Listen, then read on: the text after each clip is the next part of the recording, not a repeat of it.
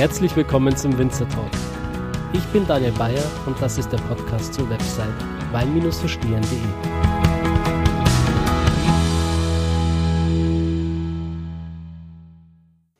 Herzlich willkommen zur neunten Episode. Ich bin heute wieder in Leiven, dieses Mal beim Weingut Nick Weiß am St. Urbanshof. Und ich bin überzeugt, dass ich hier noch öfters herkommen werde nach Leiven, weil hier ein paar wirklich gute Winzer sind. Und ähm, wie schon gesagt, einer davon ist Nick Weiß und Nick Weiß sitzt gerade gegenüber von mir. Hallo Nick. Hallo, grüß dich, Daniel. Ich würde dich einfach bitten, dich kurz für die Leute vorzustellen, die dich noch nicht kennen. Ja, ich bin der Nick Weiß vom Weingut Nick Weiß, St. Urbanshof. Ich bin Winzer an der Mosel, habe Weinberge an der Mosel und an der Saar unser Weingut wurde von meinem Großvater gegründet. Also ich führe das in der dritten Generation. Ich selber bin äh, fast 47 Jahre alt, verheiratet, zwei Kinder und äh, ja, mache mit Leidenschaft äh, Moselwein und Saarwein, äh, hauptsächlich Riesling. Aber ich sage immer, ich mache keinen Riesling, ich mache Mosel. Das heißt, du, du möchtest dich mit deiner Handschrift und deiner Philosophie von äh, normalen Winzern auch abheben.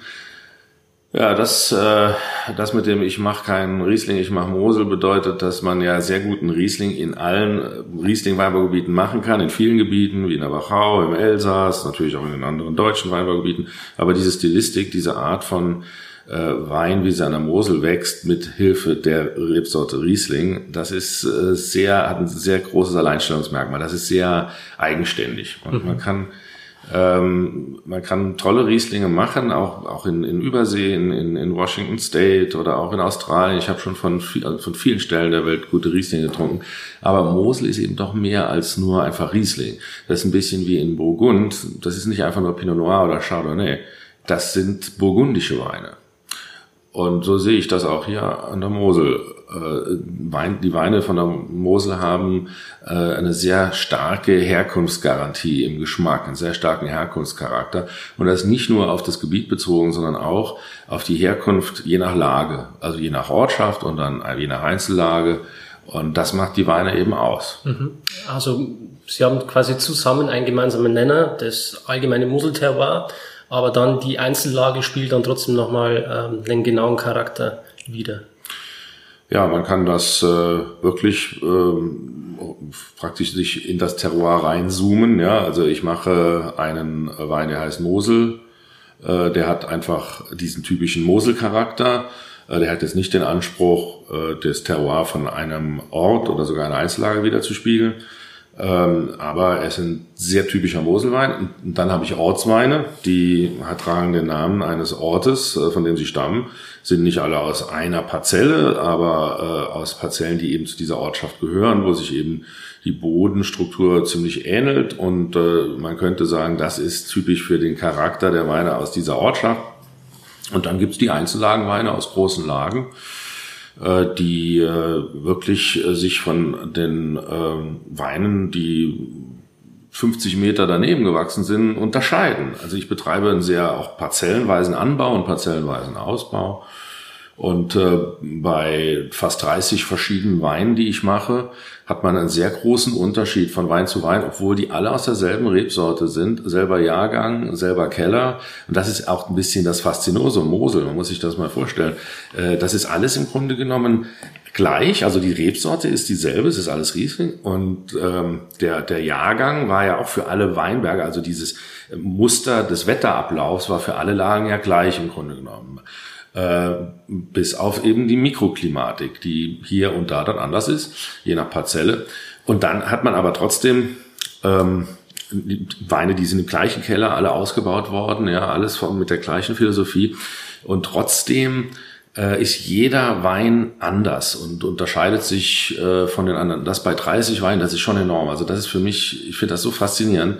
Man denkt dann gar nicht, man hat mit einer derselben Rebsorte zu tun oder man hat äh, hier äh, mit Weinen aus einem und demselben Jahrgang zu tun äh, oder sogar aus einem Weingut, sondern das ist alles so individuell. Aber um das hinzukriegen, muss man auch sehr individuell arbeiten und muss auch den Weinen die Möglichkeit lassen, diese Individualität zu erreichen, diesen eigenen Charakter herauszustellen. Also äh, da darf man nicht irgendetwas äh, manipulieren, was dann nachher oder, oder uniformieren, was dann nachher zu einer Gleichheit führen würde. Das wäre dann wieder industrielle Weinproduktion. Aber das, was wir machen, ist praktisch wieder äh, Maßanzug äh, versus dem Anzug von der Stange. Das sind individuelle, artisanale Produkte. Mhm. Also spontan vergoren. Das ist einer der, ein, ein Teil äh, der, der Philosophie ist natürlich keine Reinzuthäfen zu verwenden, die eben auch zu dieser ähm, Uniformierung beitragen wollen. Hm. Kontrolliertes Nichtstun im Keller. Ja, also man kann sagen, äh, wir tun alles, um möglichst äh, viel im Weinberg wachsen zu lassen, also viel Qualität entstehen zu lassen und äh, tun so wenig wie nötig äh, oder äh, so viel wie nötig, aber so wenig wie möglich im Keller, äh, um eben diese Qualität, die im Weinberg wächst, mit möglichst wenig Verlust vom Weinberg in die Flasche zu tragen. So könnte man das sagen. Also es geht, es geht im, im Keller nicht darum, irgendetwas dazu zu tun. Man kann im, im Keller keine Qualität dazu addieren, sondern man kann im Keller nur verlieren und im Keller arbeiten wir so, dass wir so wenig wie möglich verlieren. Mhm. Und, ne, das ist die Maxime da. Jetzt sind wir schon sehr tief im Detail drin. Ich will noch mal kurz den Bogen zurückspannen äh, auf dich und äh, deinen, deinen Werdegang. Es ist äh, ein sehr traditionelles äh, Weingut hier. St. Urbanshof, kannst du uns noch ein bisschen was ähm, zur Geschichte des Weinguts sagen und ähm, über deinen persönlichen Werdegang? Bist du viel herumgereist? Hast du dir andere Anbaugebiete angeschaut? Also ich bin, ähm, bin der jüngste von vier Kindern und äh, ich habe drei ältere Schwestern und am Anfang war das so, äh, dass auch meine älteste Schwester in den Betrieb einsteigen sollte. Die hat auch Weinbau studiert in Geisenheim. Äh, die hat sich dann allerdings entschieden, äh, in die Pfalz zu gehen, äh, wo ihr Mann äh, her ist, äh, im Weingut Lukashof in Forst äh, und äh, führt diesen Betrieb sehr erfolgreich äh, eben äh, mit ihrem Mann und mittlerweile ihren Kindern. Ähm, und meine beiden anderen Schwestern äh, haben sich auch für was anderes entschieden. Äh, die eine ist nach Kanada gegangen, auch in den Weinbereich, eine in die Gastronomie. Und äh, äh, bei mir war es dann so, ähm, ich habe natürlich Interesse für den Weinbau gehabt, ähm, aber ich bin ja dann übrig gewesen und habe das aber auch sehr gerne gemacht. Das fing im Grunde genommen damit an, als meine äh, Schwester, meine jüngste Schwester in die gehobene Gastronomie ging und Restaurantfach gelernt hat, kam ich in Kontakt mit äh, dieser tollen ähm, diesen tollen Locations, diesen tollen Orten, wo eben Spitzenwein getrunken wird, konsumiert wird, aber auch mit dieser ganzen Atmosphäre, so ein bisschen dieser Glamour, dieser Luxus, dieses tolle, diese tolle Küche, dieses tolle Essen. Das war halt gerade am Ende der Nouvelle Cuisine Entwicklung, als eben so in äh, Deutschland äh, sich äh, die äh, diese sehr kreative Küche entwickelt hat, äh, nicht nur Sterneküche, sondern auch äh, crosskulturelle Küche, Szeneküche und so weiter. Das hat mich sehr interessiert. Ich esse gerne, ich koche auch selber gerne, trinke natürlich gerne und das alles war für mich toll und ich habe mir dann gesagt, wow, äh, ich äh, ich mag diese Szene, diesen diese dieses äh, ähm, äh, ja, äh, qualitativ anspruchsvolle Denken, was Essen angeht, was Wein angeht. Und ich möchte auch Wein machen, der eben in solchen, ähm, ja, äh, in solchen Szenen äh, getrunken wird, ja, oder in solchen Sphären getrunken wird. Ich möchte einfach Spitzenwein machen. Mein Vater, der hatte dann auch schon sehr schnell auch oder relativ früh den Grundstein gelegt, damit wir hier Spitzenwein machen konnten und hatte eben Spitzen, äh, hatte Parzellen in Spitzenlagen gekauft äh, zu Zeiten, als es eben dann möglich war, gute Weinberge zu kaufen äh, und äh, in Zeiten, wo andere eben ihre Weinberge verkauft haben, weil das eben im Laufe dieser Krise des Weinbaus in Europa in den 80er Jahren dann dazu kam, dass Leute auch gute Lagen verkaufen mussten. Da hat er praktisch antizyklisch gedacht und zugegriffen und mhm. gute Weinberge gekauft. Das war sehr gut. Das hat die Grundlage gelegt. Und ähm, ja, ich habe dann ähm, auch angefangen, sehr viel zu probieren. Und ich glaube äh, bis heute, dass das Verkosten von Weinen eben sehr, sehr wichtig ist, um ähm, zu wissen, was ist denn überhaupt ein großer Wein. Und ich habe eben sehr viel probiert und habe dann auch äh, eine Ausbildung gemacht. Äh, also erstmal eine praktische Ausbildung. Ich war äh, in Kanada, ich war in äh, Anana, im Schloss Gut Deal äh, ich war bei äh, in der Champagne, ich war ähm, ja äh, dann auch natürlich zu Hause, musste ich immer wieder mithelfen, ist ja klar, und darf ich, das darf man nicht vergessen. Und bin dann ähm, nach Geisenheim gegangen, wie die meisten deutschen Winzer oder wie viele deutsche Winzer. Und habe dann dort meinen Abschluss gemacht als äh, äh, Weinbauingenieur, Weinbau und Önologie. Und bin dann allerdings äh, gleich danach in den Betrieb eingestiegen, weil wie gesagt, ich bin der jüngste von vier Kindern. Mein Vater hatte zu der Zeit schon ein Alter, wo er froh war, dass ich ihm geholfen habe. Und der hat mir aber auch, muss ich sagen, sehr schnell und sehr großzügig freie Bahn gelassen hier im Betrieb. Also ich konnte sehr viel dann äh, umsetzen, Dinge, die ich ausprobieren wollte, Dinge, die ich für richtig gehalten habe, Dinge, die ich verändern wollte. Also alles das. Mhm. Gab es da etwas, äh, wo du von Anfang an, als du eingestiegen bist, gleich radikal verändern wolltest? Ja, das ist zum Beispiel die Geschichte mit der Spontangärung. Ähm, also mein Vater, der hat nie irgendwelche Rambo-Hefen verwendet oder irgendwelche äh, Aromahefen. Äh, der, der, der, der hat äh, mit einer ganz einfachen, ich nenne es immer Moselhefe gearbeitet, äh, die schon über Jahrzehnte im Gebrauch war. Das war alles in Ordnung, finde ich. Ähm, aber ich bin dann hingegangen und habe gesagt, nein, ähm, wir lassen das komplett weg und bin mit dem Jahr 1938 dann wirklich mit beiden Füßen reingesprungen und habe so alles mit meinem äh, Kellermeister zusammen äh, ohne, ohne, ohne Animpfen, ohne Verwendung von Reinzuthefen vergoren. Und was ich damals noch nicht wusste, ist, dass man äh, nicht nur eine Sache einfach umstellen kann, äh, Keller, und dann äh, hat man äh, sofort den gewünschten Effekt, sondern es ist tatsächlich so, dass man Weinproduktion ganzheitlich denken muss. Das ist zwar ein großes, vielleicht auch schon abgedroschenes Wort, aber äh, es gehört eben, es gehören eben viele voneinander abhängige Schritte im Fluss der Weinbereitung dazu, um ein gewisses Ziel zu erreichen. Man muss da sehr komplex denken. Und äh, damals hatte ich den Weinbau, selbst wenn ich genau gewusst hätte, was ich mache, den Weinbau noch gar nicht so ausgerichtet, dass die Spontangärung dann äh, wirklich erfolgreich äh, den, den Wein in die Richtung gebracht hätte, wo ich es haben will. Also die ersten Weine, die hatten schon deutliche, ja, für Wasserstoffnoten oder man würde vielleicht sagen Böxer, manche haben auch dieses Wort gebraucht. Äh, hatten also sehr organische, etwas animalische, äh, die Engländer oder Amerikaner haben einen schönen Begriff, funky Notes dafür und da drin. Und äh, ich, mir ist dann erst dadurch aufgefallen, dass ich auch im Weinberg sehr viel verändert habe, wie dann langsam Weinbau und Weinausbau zusammengewachsen sind. Also wie diese Veränderungen im Weinbau mit den Veränderungen im Keller dann plötzlich zu einem neuen Ergebnis gefunden haben. Das war schon toll, äh, auch mitzuerleben äh, und, und, und eben praktisch die Resultate der eigenen Arbeit dann, dann zu sehen. Also es fängt damit an, dass wir angefangen haben, im Weinberg äh, organisch zu düngen mit Stallmist zum Beispiel.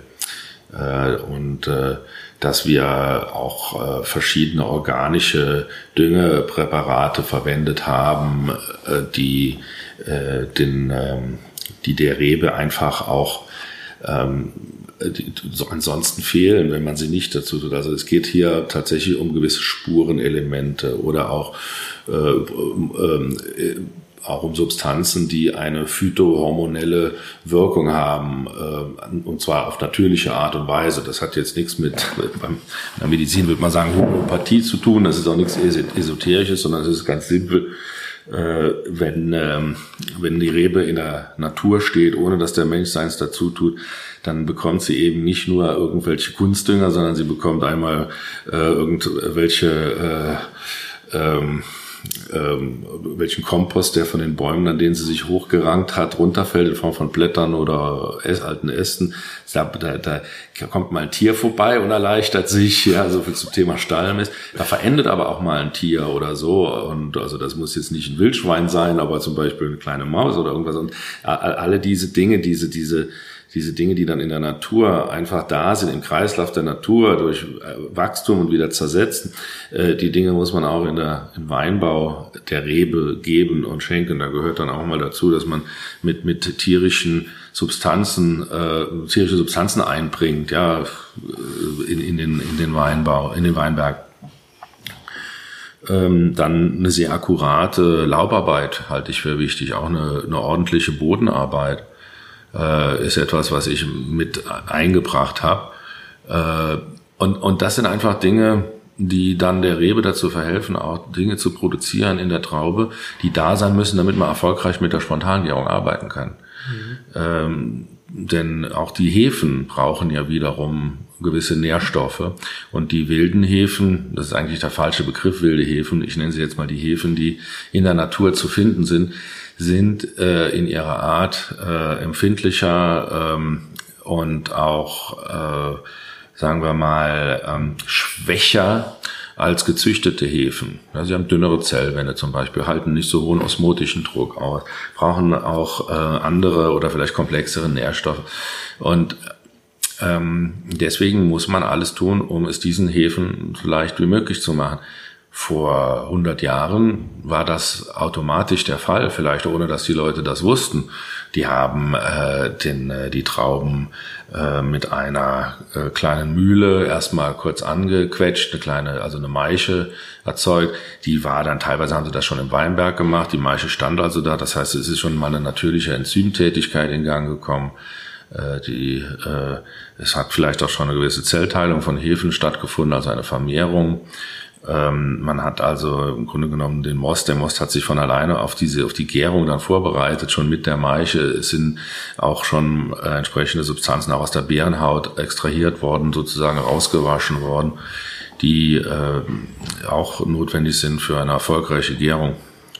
Äh, dann hat man sehr langsam äh, und äh, ja auch ähm, schonend gekeltert, damals mit den Korbpressen man hat äh, beim Vorklären weder Filtration noch äh, Flotation oder irgendwelche Dinge verwendet, sondern äh, allein über Sedimentation sind die Trubstoffe nach unten gesunken. Dann hat man dann abgestaut, wenn man überhaupt, äh, wenn man überhaupt abstechen musste, also äh, den Trub entfernen musste, weil oft ist der Most auch recht klar gewesen, der dann gerade bei dieser Art der, des Kelterns abfließt. Man konnte dann ähm, den Most so wie er war ins Gärgebinde, hier dann in den meisten Fällen das typische Mosel-Fuderfass reinlaufen lassen und dann hat man das Fass voll gemacht bis oben hin, dass keine Oxidation stattfand und dann ja, fing irgendwann die Gärung an. Ähm, es war damals auch völlig unerheblich, ob der Wein dann ganz trocken wurde oder ob er etwas Restsüße hatte. Im Gegenteil, eine gewisse Restsüße, die hat man willkommen geheißen, weil es dem Wein einfach eine weitere Dimension gegeben hat und die Leute sich daran sehr erfreut haben. Also dieses Denken, der Wein muss wirklich ganz trocken sein, wie das heute in den meisten Weinbaugebieten der Welt der Fall ist. Das war damals noch nicht so. Und gerade beim Moselwein muss das auch nicht sein. Klar, es gibt tolle trockene Moselweine, aber äh, es gibt eben auch genauso viele, entweder leicht Restsüße oder fruchtige mit einer betonteren Restsüße. Äh, das ist, gehört alles zum Spektrum und äh, zur, ähm, zum breiten Fächer, breiten Angebot der, des Moselweins dazu. Das ist ja auch gerade dieses Schöne, wenn der Riesling hier an der Mosel, der auch eine gewisse Säure hat, ähm, dann zusammen mit der Restsüße harmoniert. Also dieses süße Säure-Spiel mhm. dann, das dann auch richtig Spaß macht. Ja, ich habe da, ich habe da so meinen eigenen Begriff für erfunden. Ich nenne das den Margarita-Effekt. Und zwar äh, kennt man ja diesen Cocktail, Margarita-Cocktail.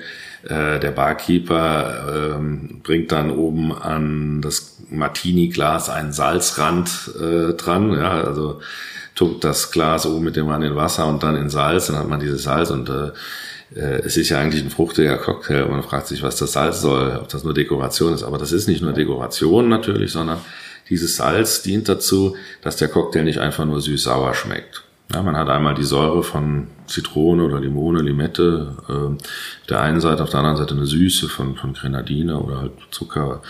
Und äh, nur süß und sauer ist langweilig mit der Zeit. Ist einfach nur, ja, süß-sauer ist, ist schön, aber es ist nicht so komplex. Aber mit dem Salz äh, da verändert sich was. Da schmeckt die Säure auf einmal richtig schön schaumig, fast brausig, ja, wie, wie früher als Kinder, wenn man Ahoi-Brause, das ist ja so, so immer wieder Werbung am machen hier, aber so eine Brause, die man sich auf die Hand gemacht hat äh, und in den Mund getan, abgeschleckt hat, das hat dann so geprickelt. So diesen Effekt hat das fast. Also diese Säure wird, die tanzt auf der Zunge, die wird elektrisieren, auch durch dieses Salz. Und äh, die Süße, die wird nicht pappig, sondern die Süße verschwindet durch das Salz. Sie wird praktisch herzhaft auf einmal. Das ist so ein Überraschungseffekt, den man durch das Salz äh, bekommt. Und äh, das ist ein total toller Effekt, den wir bei Moselwein auch haben. Und unser Salz sind eben die Mineralien, die Mineralität im Wein, ähm, was eben durch unseren Schieferboden kommt. Äh, der Schiefer, äh, den gibt's bei uns in verschiedenen äh, morphologischen Erscheinungen, vom grauen Schiefer, der etwas härter ist, mit Quarziteinschlüssen, über den blauen, sehr weichen Schiefer, bis hin zu rotem Schiefer, der eben ja, ähm, rötliche Farbe hat, gewissen Eisenanteil etc. Und jeder Schiefer hat äh, seinen Einfluss auf die, äh, auf den zumindest äh, Geschmack auf der Zunge äh, im Sinne von, man könnte sagen, einmal haptisch, aber auch, äh, also vom Gefühl, aber auch von der Wirkung, dieser salzigen Wirkung. Die aromatische Wirkung des Schiefers kommt nicht vom Schiefer direkt, sondern das hängt eben mit den im Schiefer befindlichen äh, Metallen, also in Mineralien äh, bestehen aus Metallen. Diese Metalle haben eine entsprechende Wirkung auch auf den Stoffwechsel sowohl in der Rebe, in der Traube, als auch auf den Stoffwechsel in den Hefen. Und ähm, dieser Stoffwechsel, der als Resultat auch eben eine Menge organische Substanzen an Output aufweist, der wird auch durch diese Metalle beeinflusst, äh, katalytisch könnte man sagen, beeinflusst und dadurch wirkt, wirken diese Mineralien eben auch auf, den, auf die Aromatik des Weines, nicht nur auf den Geschmack im Sinne von salzig auf der Zunge. Es wird ja immer wieder versucht, das in Studien irgendwie abzubilden diese Wirkung ähm, vom Boden auf den Geschmack und den Wein. Ist gleich bisher noch nicht richtig gelungen, oder? Mit den Studien und den wissenschaftlichen Nachweisen. Äh, es ist sehr schwer, etwas, was ein, bei jedem Menschen einen individuellen Geschmack hinterlässt, empirisch äh, zu untersuchen, zu bewerten. Skalierbar äh, zu machen. Das ist, es, ist, es ist eben auf, auf der einen Seite auch das Schöne am Wein, dass man ihn nicht so technisch auseinandernehmen kann. Und ich selber versuche auch so wenig Technik und so wenig Mathematik äh, oder Wissenschaft beim Wein walten zu lassen. Die Wissenschaft ist sehr, sehr wichtig, die Weinbau- und Kellerwissenschaft, also Weinbau und äh, also Vitikultur äh, und Önologie die ist sehr wichtig, weil wir haben ja ständig mit Problemen zu kämpfen, besonders im Weinbau, wo dann immer wieder neue Krankheiten auftauchen, Rebkrankheiten, um die man sich kümmern muss. Und auch in der Önologie gibt es also Dinge, die einfach untersucht werden müssen. Deswegen machen unsere Wissenschaftler schon eine tolle Arbeit äh, und sind sehr wichtig. Aber bei der Weinbereitung selber versuche ich möglichst ohne Zahlen zum Beispiel zur Arbeit. Klar, man misst das Mostgewicht und schaut mal, wie ist, wie ist denn die Dichte. Und äh, auch die Säure ist sicherlich interessant und äh, der Restzucker muss man natürlich auch wissen. Aber ich habe zum Beispiel kein Thermometer am Tank. Ich habe auch keine Kühlung am Tank. Ich versuche, oder an den Fässern, ich versuche, äh, die, die Gärung möglichst undigitalisiert wie möglich oder die ganze Weinbereitung, den Fluss der Weinbereitung so undigital wie möglich zu gestalten, um nicht verleitet zu werden oder versuchen zu geraten, etwas genauso zu machen wie immer. Also wie letztes Jahr, das zum Beispiel letztes Jahr könnte man dann sagen, die haben wir den Computer so eingestellt, dass die Gärung genau bei 22 Grad abläuft als Beispiel. Und dann wird das dieses Jahr sicher auch gut sein. Stellen wir wieder bei 22 Grad ein. Der Computer hält dann die Gärung genau da mit dieser Gärtemperatur. Ob das gut ist oder nicht, der Computer kann das ja nicht wissen. Er macht ja nur das, was man ihm sagt. Und äh, man selber ist dann verleitet, sich darauf zu verlassen und sich da zurückzulehnen. Und ich finde es eben besser, wenn das Ganze etwas organischer oder humaner sozusagen, äh, so von Menschen Hand durch Aktion, Reaktion sich um etwas kümmern, äh, gesteuert wird Und äh, deswegen versuche ich die Zahlen möglichst wegzulassen. Also auch bei der Erntezeitpunktbestimmung geht es mir eher darum, wie schmecken die Trauben, welche Wirkung haben sie auf der Zunge, welche Aromatik haben sie. Da ist mir das wichtiger, als zum Beispiel genau zu messen, die haben jetzt diese Säure und die haben jetzt dieses Mostgewicht und äh, äh, also da schaue ich lieber drauf, ob die Kerne schon braun sind oder noch grün sind oder halt eben, ob die Beerenschale noch juckt auf der Zunge oder ob sie schon weich ist. Also das sind äh, so Dinge, die, glaube ich, der Mensch besser entscheiden kann als ein analytisches Gerät. Mhm. Was der Zuhörer jetzt nicht sehen kann, ist, dass du schon einige Weine vorbereitet hast. Ähm, wir haben jetzt hier sechs verschiedene äh, Weißweine stehen, die wir jetzt ähm, während des Interviews auch verkosten werden. Und ähm, ich würde sagen, wir probieren jetzt einfach mal den ersten Wein, den ja. du äh, hier vorbereitet hast. Und äh, vielleicht kannst du uns ein bisschen was dazu sagen. Ja, gerne.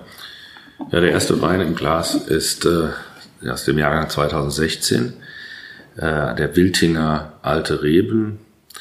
Wiltingen liegt an der Saar. Wiltingen ist äh, die, man könnte sagen, bedeutendste Weinbaugemeinde an der Saar äh, im Hinblick auf die Rebfläche, Anzahl der Einzellagen und auch Anzahl von namhaften Betrieben, die eben dort auch Besitz haben und da dort ansässig sind.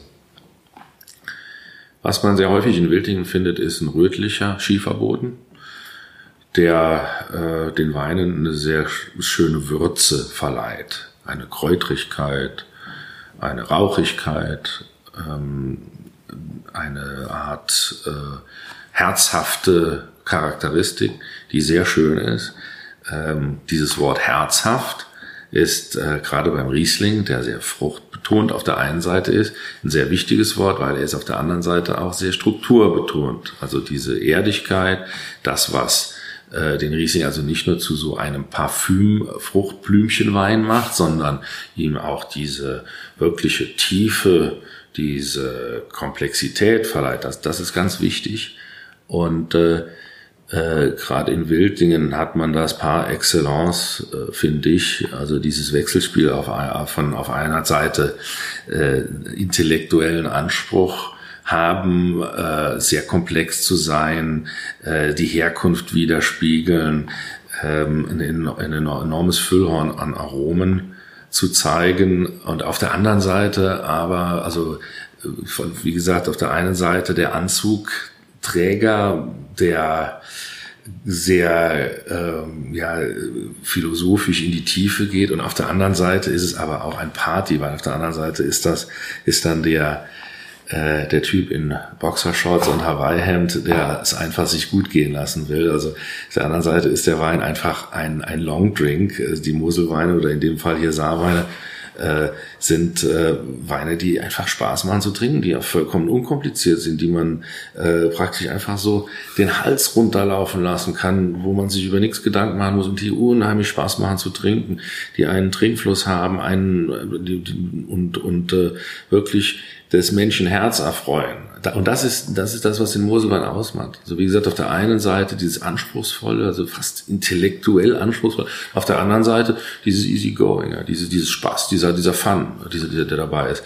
Äh, das hat, haben die Moselweine, äh, glaube ich, wie, wie, wie, wie kein anderer Wein, in ganz besonderem Maße.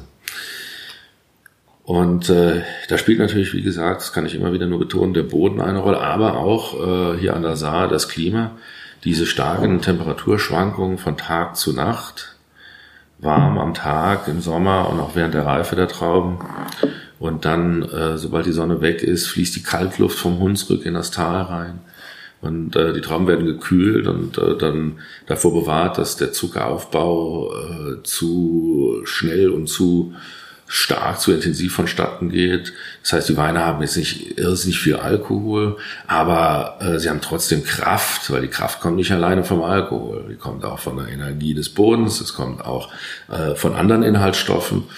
Und die, ähm, die Weine äh, haben eine, eine, eine enorme Aromatik, weil durch diese kalten Nächte die Aromen davor bewahrt werden, wieder verstoffwechselt zu werden. Die Säure wird erhalten, also die ist schön lebendig. Alles das trägt dazu bei, dass dieser Margarita-Effekt äh, zum einen zum Tragen kommt, aber auch diese tolle Aromatik. Äh, ich sage immer, die, die Moselweine, äh, Mosel, in dem Fall Saar, äh, das sind die Sportwagen unter den Weinen, unter den Weißweinen der Welt, weil sie äh, sind äh, äh, bestehen aus einem Rahmen in Leichtbauweise. Ja, aber da drauf ist eine wahnsinnig elegante Karosserie gebaut, ja, die, die also äh, äh, unheimlich elegant, ästhetisch ist und äh, einfach eine Augenweide Spaß macht anzusehen oder hier eine Zungenweide, könnte man sagen. äh, deswegen sage ich, das sind die Sportwagen äh, in, in, äh, äh, hinter den Weinen. Und der Wildinger Alte Reben, der kommt aus einer Lage, die heißt Wiltinger Schlangengraben. Also es ist eigentlich ein Einzellagenwein, aber bei uns ähm, bekommt er nur die Ortsdeklaration. Äh, Wiltinger und Alte Reben deswegen, weil äh, dieser Weinberg wurde vor über 100 Jahren äh, von äh, einer äh, bedeutenden äh, Weinbau- und Weinhändlerfamilie in äh, da an der Mosel in Tram-Traber von der Familie Hüsken, die ich auch sehr gut kenne, äh, angelegt. Daher kenne ich auch die Hintergründe und so weiter. Und der wurde damals zum ersten Mal überhaupt angelegt. Also es gibt ja alte Weinbaukarten, äh, wo man sieht, wann, wo Weinbau betrieben wurde. Äh, eine Karte von 1868 beispielsweise, die zeigt diesen Weinberg noch gar nicht auf, weil er noch nicht existiert hat. Also das, er wurde erst äh, Anfang des 20. Jahrhunderts angelegt. Und die, ähm, äh, hier ist es so, dass äh, man, ich nenne das immer ewigen Weinbau betrieben hat. Das heißt, hier wurde nicht alle 40 Jahre die ganze Parzelle neu gepflanzt, ja, weil eben die Reben dann schon langsam in, an Ertragsstabilität verlieren etc. Sondern hier ist man hingegangen, hat eben ewigen Weinbau äh, betrieben, in dem Sinne, dass immer nur, wenn eine Rebe gestorben ist, man diese durch eine neue junge Rebe ersetzt hat. Und das führt dazu, dass man ein Riesenspektrum an verschiedenen Altersstufen hat, aber man hat auch ein Riesenspektrum an verschiedenen genetischen Strukturen. Ja, weil es wurde ja in all den Jahren, in 100 Jahren, wurde ja nicht immer in derselben Rebschule, vom selben Rebklon äh, Reben gekauft und da gepflanzt, sondern es ist eine wahnsinnig große Vielfalt entstanden. Diese Vielfalt mache ich mir heute zunutze in meiner Rebschule. Ich habe eine Rebschule, in der ich Reben produziere, für mich, aber natürlich auch für, für meine Kollegen. Also das ist ja ein, äh, ein, ein Unternehmen für sich äh, und ähm, produziere Reben, die ähm, hauptsächlich Riesling, die äh, sehr eine, ein sehr hohes Ansehen genießen bei meinen Kollegen sowohl in, in, in, an der Mosel als auch in anderen Weinbaugebieten Deutschlands und der Welt. Und äh, dabei ist es so, dass wir nicht nur Klone produzieren, bei denen eben alle Reben von derselben, diese Genetik der Mutterpflanze haben, wo, von der sie stammen, sondern wir äh, produzieren auch Reben, die eben von alter Genetik stammen. Das heißt, äh, äh, der Hermann Jostock, mein äh, Außenbetriebsleiter und Weinbergs und auch Rebschulleiter und ich, wir haben eben Holz aus äh, verschiedenen uralten Weinbergen an Moselsau und Truber gesammelt, haben das vermehrt, äh, also Reben daraus gemacht, Rebpflanzen und haben das ausgepflanzt. Und äh, damit haben wir die alte, äh, man könnte sagen, alte Rebgenetik, Riesling-Genetik der Mosel gesichert. Wie in einer Gendatenbank, könnte man sagen, der Genbank. Äh, wir, haben, wir sind praktisch die Arche Noah der Mosel-Riesling-Reben, der Mosel-Riesling-Genetik. Da sind wir sehr stolz drauf. Das ist einzigartig in der Welt, äh, weil wir sind in die besten Weinbergslagen gegangen, in die ältesten Parzellen, teilweise sogar in Triechen, da wo äh, man schon gar keinen Weinbau mehr betrieben hat, wo einfach die Reben so vor sich hingewuchert sind und haben da Holz geschnitten, haben das gesammelt. Holz, was vielleicht verloren gegangen wäre. Von Weinbergen oder Reben, die vor 150 Jahren gepflanzt worden sind, die die Reblaus überlebt haben, die alles Mögliche überlebt haben.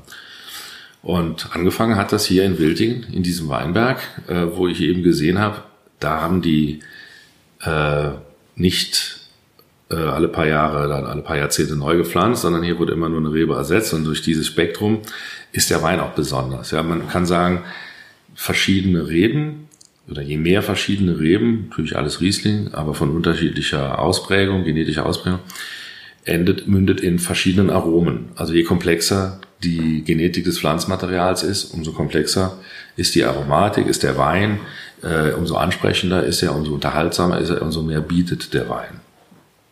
Das ist sehr, sehr wichtig.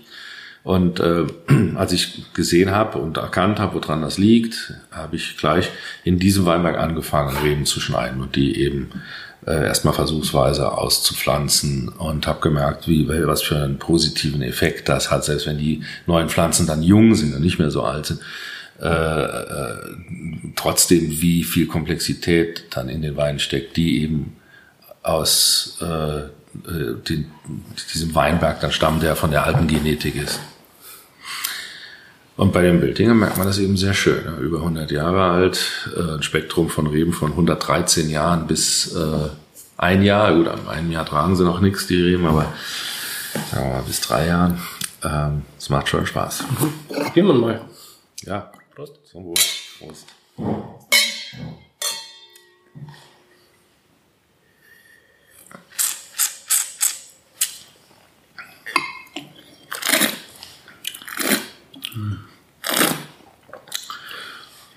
Was ähm, einem sofort auffällt bei diesem Wein ist eben, dass er nicht nur äh, auf der Fruchtseite ist und auch nicht nur sich auf ein, zwei Aromen beschränkt, sondern dass da ein richtiger Film abläuft. Man trinkt den Wein, da passiert so viel.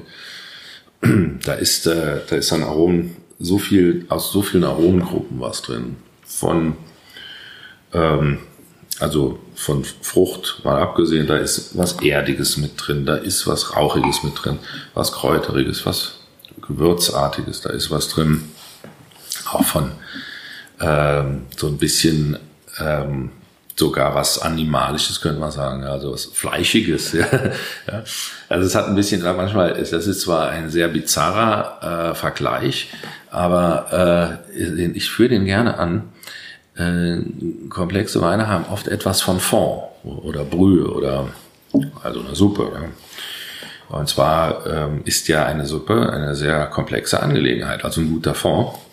Ja, da wurden ja zunächst mal, ist, äh, hat, verwendet man ja, nehmen wir mal Knochen, Karkassen, egal, ob kommt halt drauf an, ob man jetzt äh, einen Rinderfond, Kalbsfond oder einen Geflügelfond macht da hat man dieses Animalische, dieses Fleischige, dieses auch sehr ja, allumfassende an Geschmack. Äh, manchmal wird dieser Begriff Umami verwendet. Dann hat man äh, durch die Verwendung von Lauch und Zwiebeln und Knoblauch etwas Ätherisches, ja. Diese ätherischen Öle, die da drin sind, die dem so ein Volumen geben. Dann hat man etwas Rauchiges, wo man vielleicht ein bisschen Rauchspeck oder so mit in den Fond getan hat. Man hat etwas Kräutriges, weil man mit Petersilie oder Thymian oder Lorbeer oder Rosmarin arbeitet. Man hat etwas Würziges von Gewürzen wie Nelke, Muskatnuss, Pfeffer, vielleicht äh, Wacholderbeer, was man halt verwenden will. Beim Gin wird man Botanicals sagen. äh, das kommt da auch übrigens nicht von ungefähr. Äh, Gin ist eben auch ein sehr unterhaltsamer, komplexer, äh, komplexes Produkt. Dann hat man oft etwas ähm, ähm, ja, auch Erdiges im Fond, weil man ja Wurzelgemüse verwendet, Karotten, äh, Sellerie, Wurzeln etc.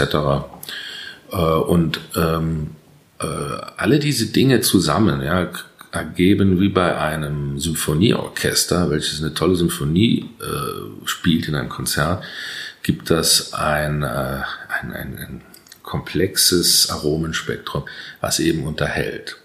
Und so etwas erreicht man nur, wenn man im Weinberg fleißig ist und so viele Aromen wie möglich entstehen lässt und der Rebe dabei hilft, Aromen zu produzieren.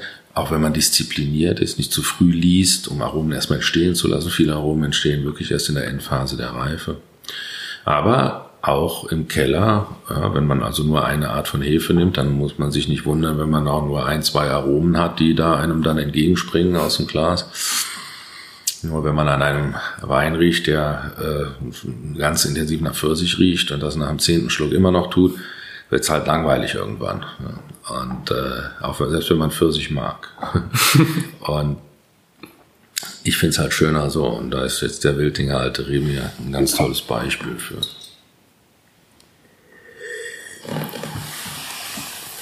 Ich schaue gerade dein äh, Etikett an. Ist dazu eine Geschichte zu diesem Weinetikett? Ja, ich bin 2012 hingegangen und habe das Etikett, was wir bis dato dann hatten, komplett über den Haufen geworfen. Ich habe einfach gesagt, ich will jetzt mein Etikett so, wie ich es gern hätte. So als würde ich jetzt äh, von null an ein neues Weingut gründen und müsste ein Etikett entwerfen. Und dann habe ich dann ganz genau äh, meinen äh, Designpartner, Designbüro gesagt, wie ich das gerne hätte, von den Farben her, vom Layout her. Und haben dann äh, das auch relativ schnell auf die Beine gestellt, weil ich wusste, was ich wollte. Und ähm, bin sehr zufrieden mit dem Etikett, so wie es jetzt geworden ist. Mit der ganzen Ausstattung.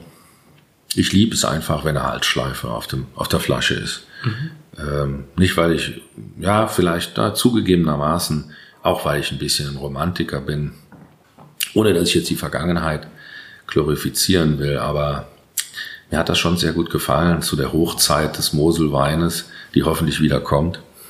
Vor 100 Jahren hatten die meisten Flaschen eine Halsschleife und ich finde, das ist auch sehr schön. Das kleidet ein bisschen wie eine Krawatte oder eine Fliege. Und ich finde es eben auch toll, weil ich bin ausgewiesener Burgunder Weinliebhaber fahre sehr oft nach Burgunder und trinke, sammle, probiere viel Burgunderweine. Und äh, da ist das heute noch gang und gäbe, dass viele Weine eben eine Halsschleife auf der äh, Flasche tragen. Äh, das hat mich ein bisschen dazu inspiriert, das auch zu tun. Es ist ja kein Abkupfern, sondern ein Aufgreifen dieser Tradition, die in der Mosel ja schon lange existent ist.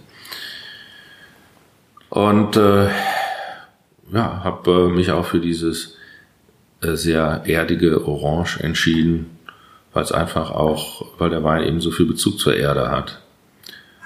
Ähm, und dann von der Signalwirkung, ganz abgesehen, es gibt dem Wein, der Weinausstattung, der Feinflaschenausstattung eine ja, Unverwechselbarkeit, die, die, die eben sehr schön ist.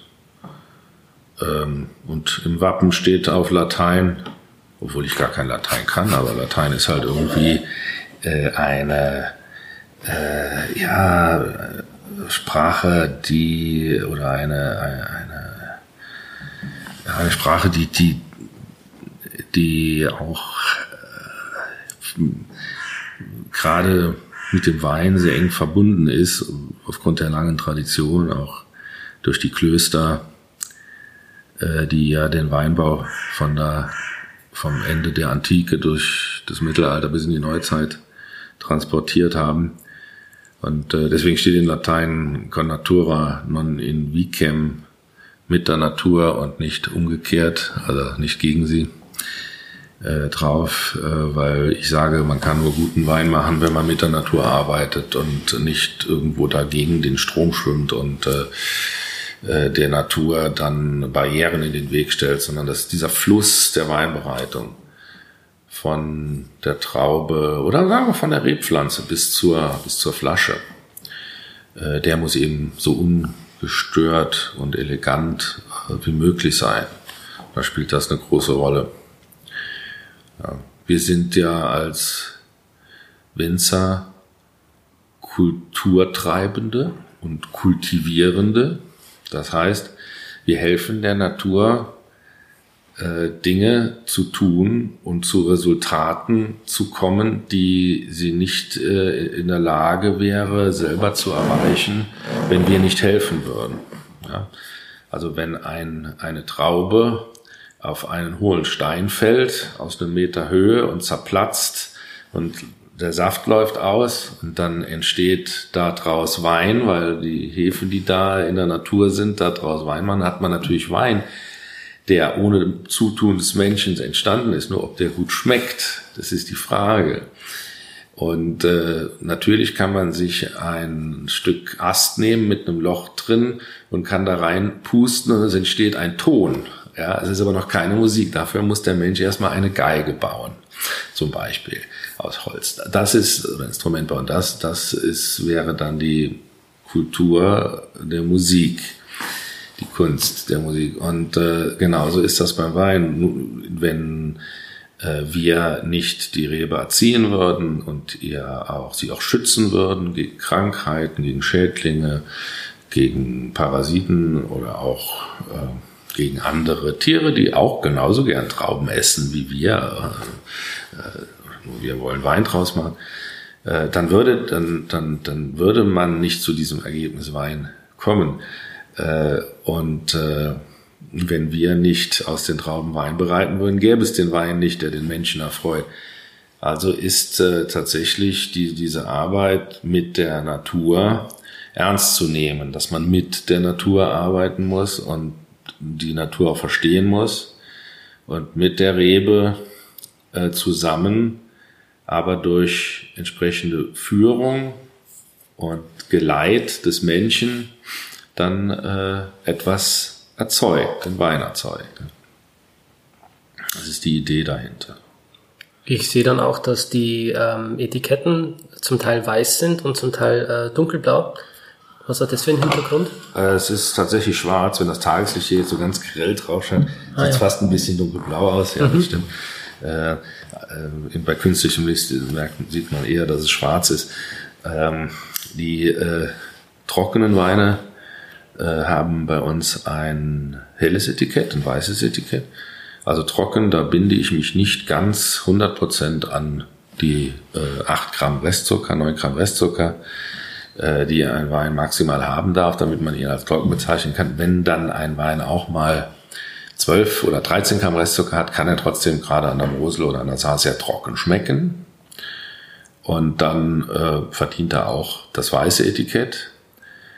Und alle Weine, die deutlich mehr Restsüße haben, die eine ja, Restsüße haben, die den Wein in seinem Charakter und seiner Dimension wirklich sich vom Trockenen unter, total stark unterscheiden lassen. Die betragen dann ein schwarzes Etikett. Also man muss, äh, finde ich, den Moselwein wirklich in zwei äh, Bereiche aufteilen. Ähm, es gibt wirklich, finde ich, einen ganz großen Unterschied zwischen trockenem Moselwein und fruchtigem Moselwein. Das ist wirklich fast so wie Burgund Weißwein, Burgund Rotwein. Das sind zwei völlig unterschiedliche Paar Schuhe.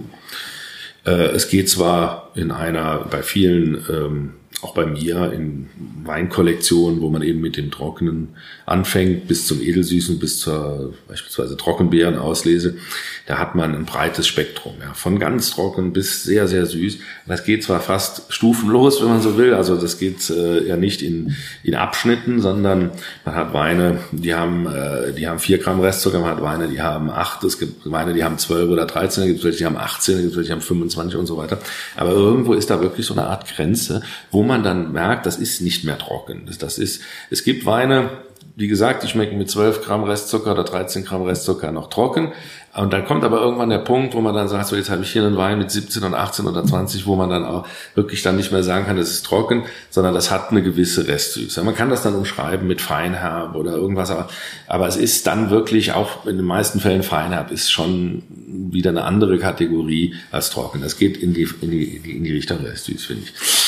Und deswegen diese Unterscheidung in zwei verschiedene Weine, zwei verschiedene Ausstattungen, die einmal die helle äh, mit der orangenen Kapsel für die trockenen oder geschmacklich trockenen Weine und die schwarze, goldene Ausstattung für die fruchtigen Weine.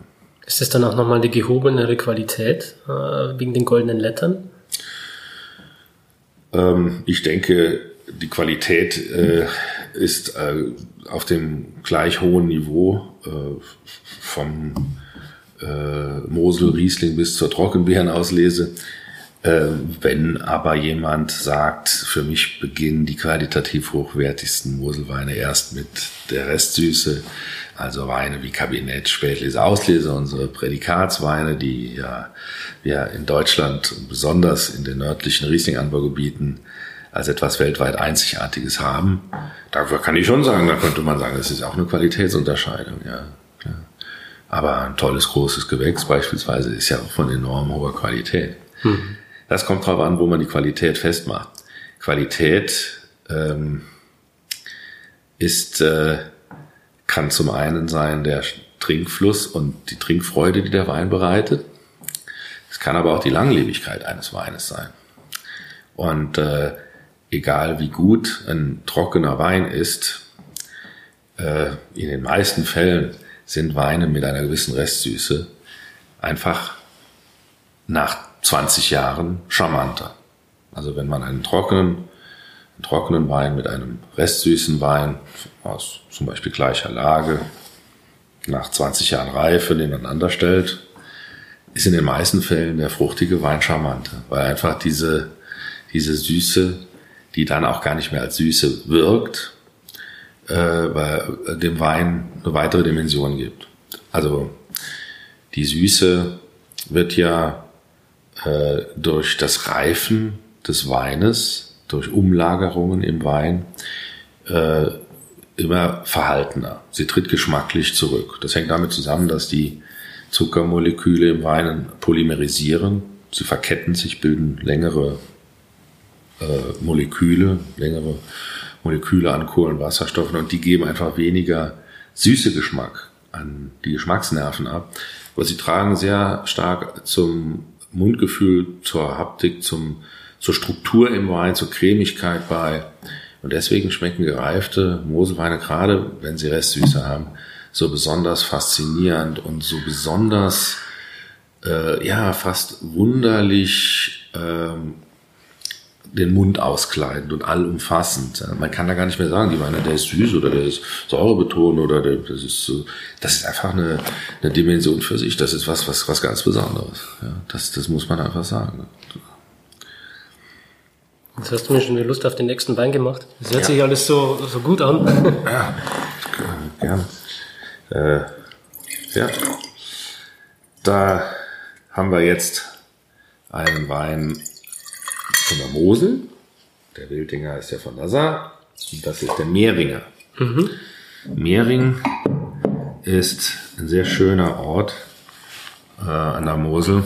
Meine Frau ist gebürtige Mehringerin. Meine Schwiegereltern sind Winzer an Mehring. Und äh, äh hier findet man einen sehr weichen, blauen, wirklich zarten Devonschiefer Verwitterungsboden. Also sehr stark verwittert. Man kann diese, kann den Schiefer, den kann man in der Hand, so einen Schieferstein zerkrümeln. Der, der, der, der zerfällt in hunderte kleine Schieferplättchen, die kann man zwischen der Hand zerreiben, wie so eine Bleistiftspitze, wie Graphit. Also ganz, ganz toll. Äh, das hat natürlich auch seine Wirkung auf den Wein. Ähm, äh, die Lage ist eine Südwestlage, die präferierte Aus Himmelsausrichtung an der Mosel. Also Süd, Südwest ist besser als 100% Süd in den meisten Fällen in unserem Gebiet. Und äh, diese Lage bekommt noch sehr, sehr lange abends die Sonne, weil eben nach Westen kein Berg davor liegt. Das Moseltal öffnet sich dann in Richtung Westen und man hat äh, äh, da äh, ja, äh, sehr warme Temperaturen im Sommer. Ähm, man hat die Reflexion der Sonne im Fluss. Das trägt auch nochmal dazu bei, dass man da eine besondere Mikroklimatik hat. Das ist fast surreal, wenn man da im Weinberg steht und äh, man, man hat dann die, äh, das Licht vom Himmel, von der Sonne und dann nochmal die Reflexion im Wasser. Das ist wie so eine erleuchtete Theaterbühne. Ganz enorm.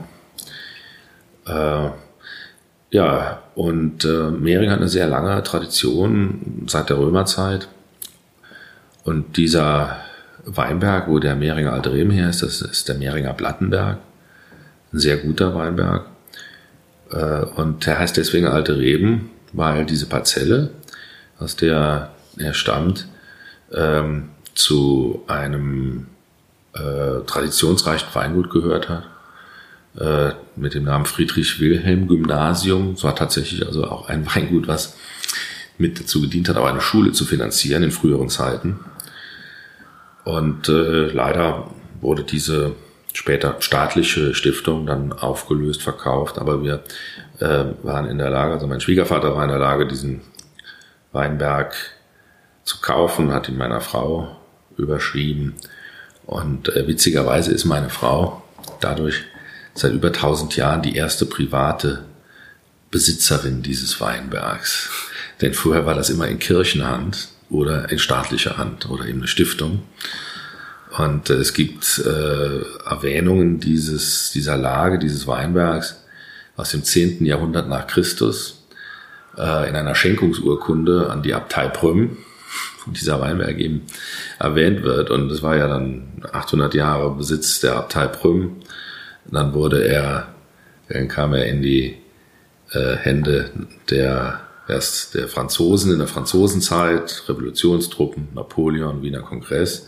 Nach der Säkularisierung und damit Privatisierung dieses Weinbergs durch die Franzosen ging es dann über in staatliche Hände unter den Preußen, die eben auch diese Schule Friedrich-Wilhelm-Gymnasium gegründet haben. Und so war das immer eine, ein Besitz, der nie einer einzelnen Person gehört hat, sondern immer einer Korporation. Und dann seit 2006 gehört er meiner Frau. das ist schon eine witzige Geschichte. Ähm, ja, hier ähm, haben wir neben der Aromatik, äh, die typisch für die Lage ist, nämlich äh, etwas, ähm, ja, dieses, dieses, dieses Erdige, auch etwas man kann sagen rosinige, also es hat schon so was auch konzentriertes, dichtes, so trockenfrüchtiges, äh, aufgrund auch der Hitze, der Wärme in der Lage.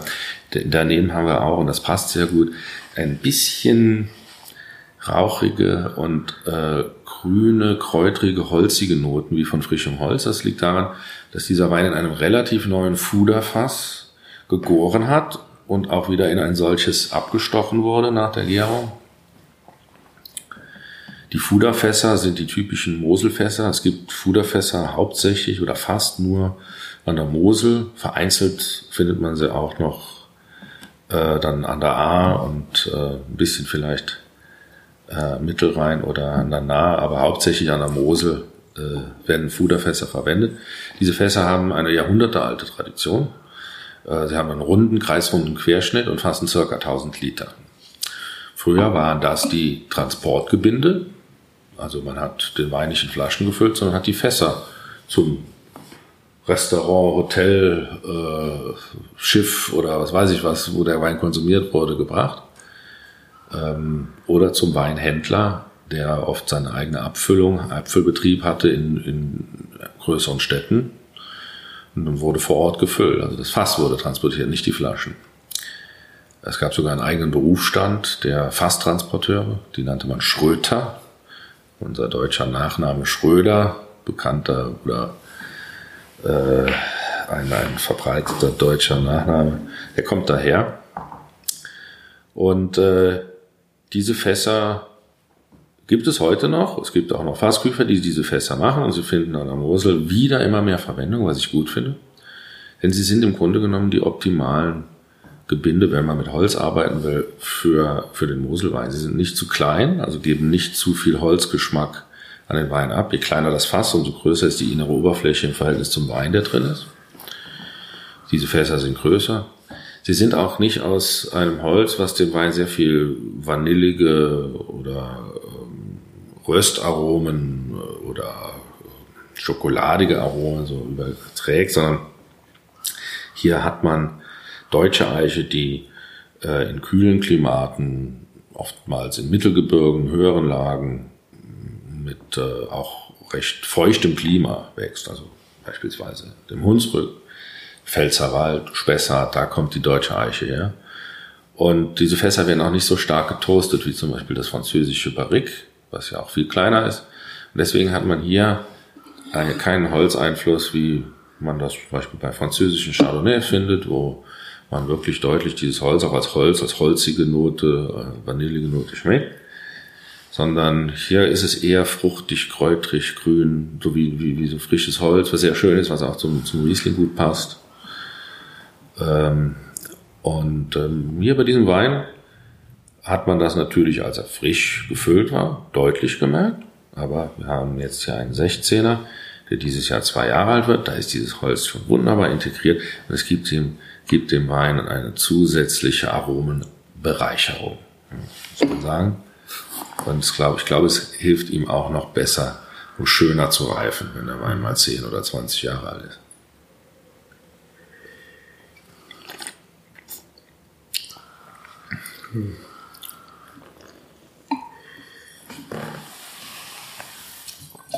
Du hast vorhin schon mal die goldene Zeit an der Mosel erwähnt, ähm, Anfang des 20. Jahrhunderts. Und ähm, es kam dann die Zeit nach dem Krieg, da kam dann der, der Niedergang der Mosel.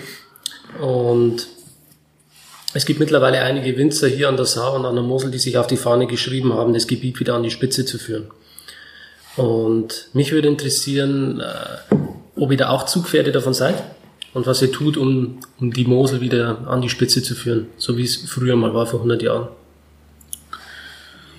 Ja, also ob ich ein Zugpferd bin, das vermag ich selber ja nicht zu beurteilen, aber ähm, ich tue alles dafür in meinem Rahmen, in meinem Umfeld, in meinen Möglichkeiten, um ein guter Botschafter für die Mosel zu sein, auch für das, was die Mosel ausmacht. Und ich glaube ganz fest daran, dass wir das schaffen. Wir sind ja schon auf einem guten Weg und haben schon gute Erfolge gefeiert, also wir als Mosel, Winzer insgesamt, um die Mosel wieder als eines der weltbesten Weinbaugebiete, verlässlichsten Weinbaugebiete mit den charaktervollsten und eigenständigsten und qualitativ hochwertigsten Weinen wieder rauszustellen. Ähm, das ist eine Generationenarbeit. Äh, da müssen auch noch viele mehr nachfolgen, nachwachsen und in dieselbe Richtung denken, aber das kommt. Ähm, äh, wir haben alle Möglichkeiten dafür und wir müssen sie nur umsetzen und äh, am besten geschieht das eben, indem man sich auf seine Stärken besinnt, auf das, was die Mosel eben besser kann, einmalig gut kann.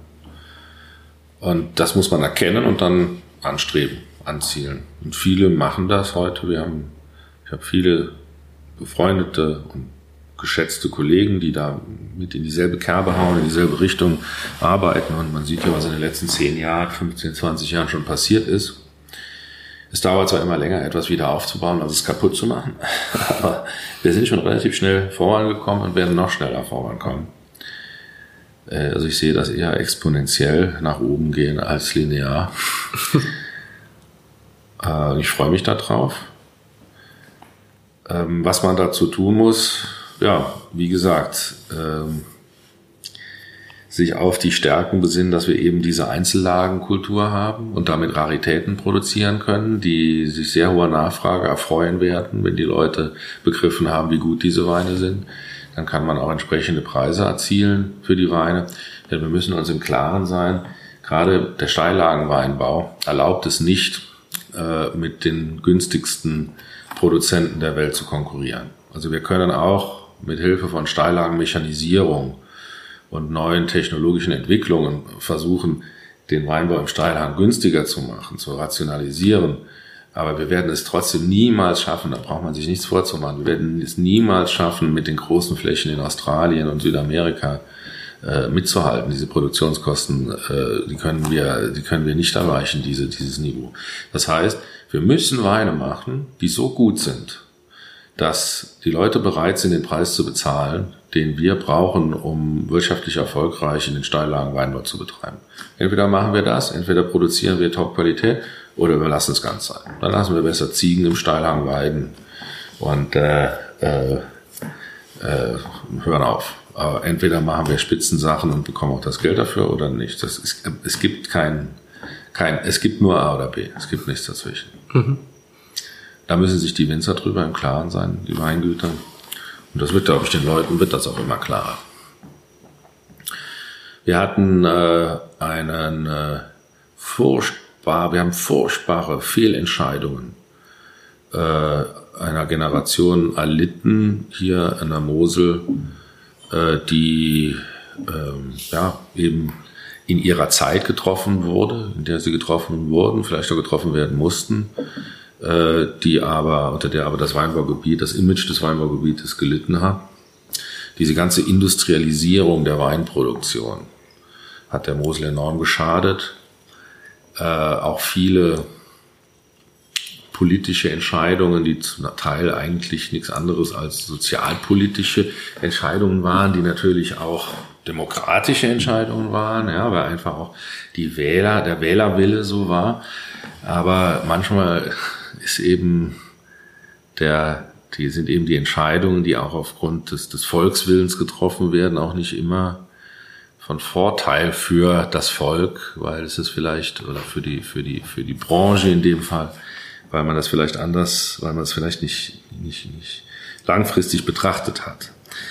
Äh, diese, ähm, ja, äh, die Einführung von Großlagen, die also das, was, das, was konterkarierend ist, was zum Beispiel im sehr erfolgreichen Burgund heute passiert, das war, das war einfach ein großer Fehler. Also wir hatten, wir hatten äh, ja schon diese Einzellagenkultur, die wirklich auf kleine Lagen sich bezogen hat, bevor Burgund das hatte. Also wenn man sich die Etiketten von Burgunderwein von vor 100 Jahren anschaut, da hat man selten einen Einzellagen, eine Einzellage auf dem Etikett gefunden. Man trank dann Gevrey Chambertin, man trank Chambol Musigny, man, man trank äh, Corton, äh, man trank äh, Marceau.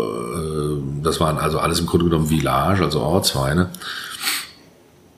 Und viele äh, damalige Weinhändler, Weinimporteure in, in England, in Amerika, in äh, Benelux-Raum in, in Russland, die haben gesagt, auch zu den Burgunder, schaut mal hier zum Beispiel die Deutschen, die machen hier Einzellagenweine, die machen einen Opfener Bockstein, die machen eine Wilner Sonnenuhr, die machen äh, einen Schatzhofberg äh, und äh, äh, dadurch schaffen sie eine Rarität, denn diese Weine sind nun mal nicht äh, in äh, 100 oder äh, 100.000 oder Millionen Flaschen verfügbar, sondern das sind dann immer kleinere Chargen und äh, diese Weine sind dann auch besonders, sie unterscheiden sich von den Weinen, die dann aus der Parzelle daneben oder dem Weinberg da, der Weinlage daneben kommen, herkommen. Und äh, da fing man auch erst in Burgund an, wirklich diese, diese Namen, die zwar schon existierten, weil sie eben auch im Volksmund immer wieder gebraucht wurden für gewisse Bereiche, Teile, Parzellen um den Ort herum, die dann aufs Etikett zu schreiben, zu sagen, das hier äh, ist jetzt ein äh, Amoureuse und das hier, das ist jetzt ein äh, Champon oder ein, ein Epno oder ein irgendwas. Äh, und äh, das hat im Grunde genommen in Deutschland Ursprung. Umso trauriger ist es, dass man dann mit äh, der Revision des 71er Weingesetzes ähm, hingegangen ist und hat gesagt, wir erlauben jetzt auch Ortschaften, die fünf Kilometer von Peaceport weg sind, ihren Wein Peaceporter zu nennen. Wenngleich auch nicht Peaceporter Goldtröpfchen, aber Peaceporter, Michelsberg. Die Leute, Konsumenten haben da ja nicht unterschieden. Und da ist eine Verbrauchertäuschung betrieben worden, die äh, im Grunde genommen zum Himmel schreit. Und äh, dass der Verbraucher sich dann nach dieser Täuschung irgendwann abwendet, ist ja kein Wunder.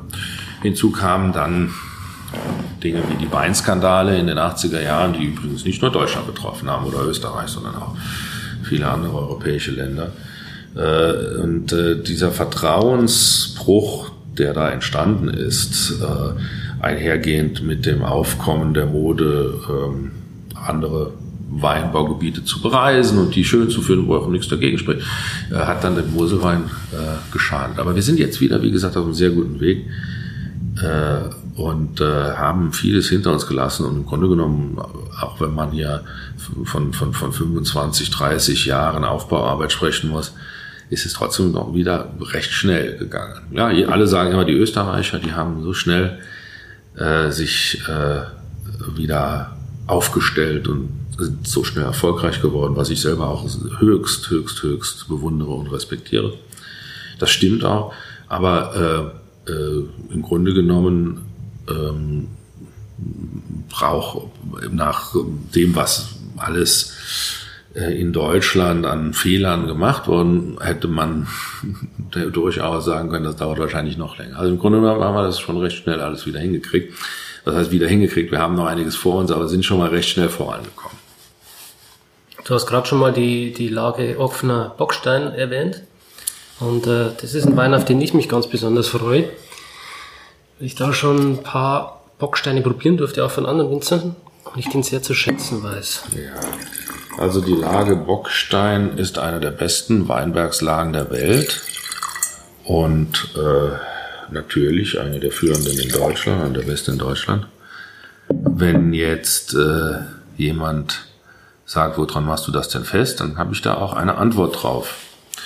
Eine Weinberg, die Güte einer Weinbergslage.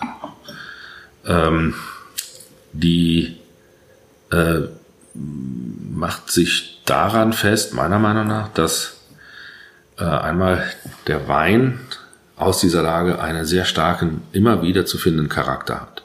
Und zwar unabhängig vom Jahrgang, auch unabhängig von der Art des Ausbaus.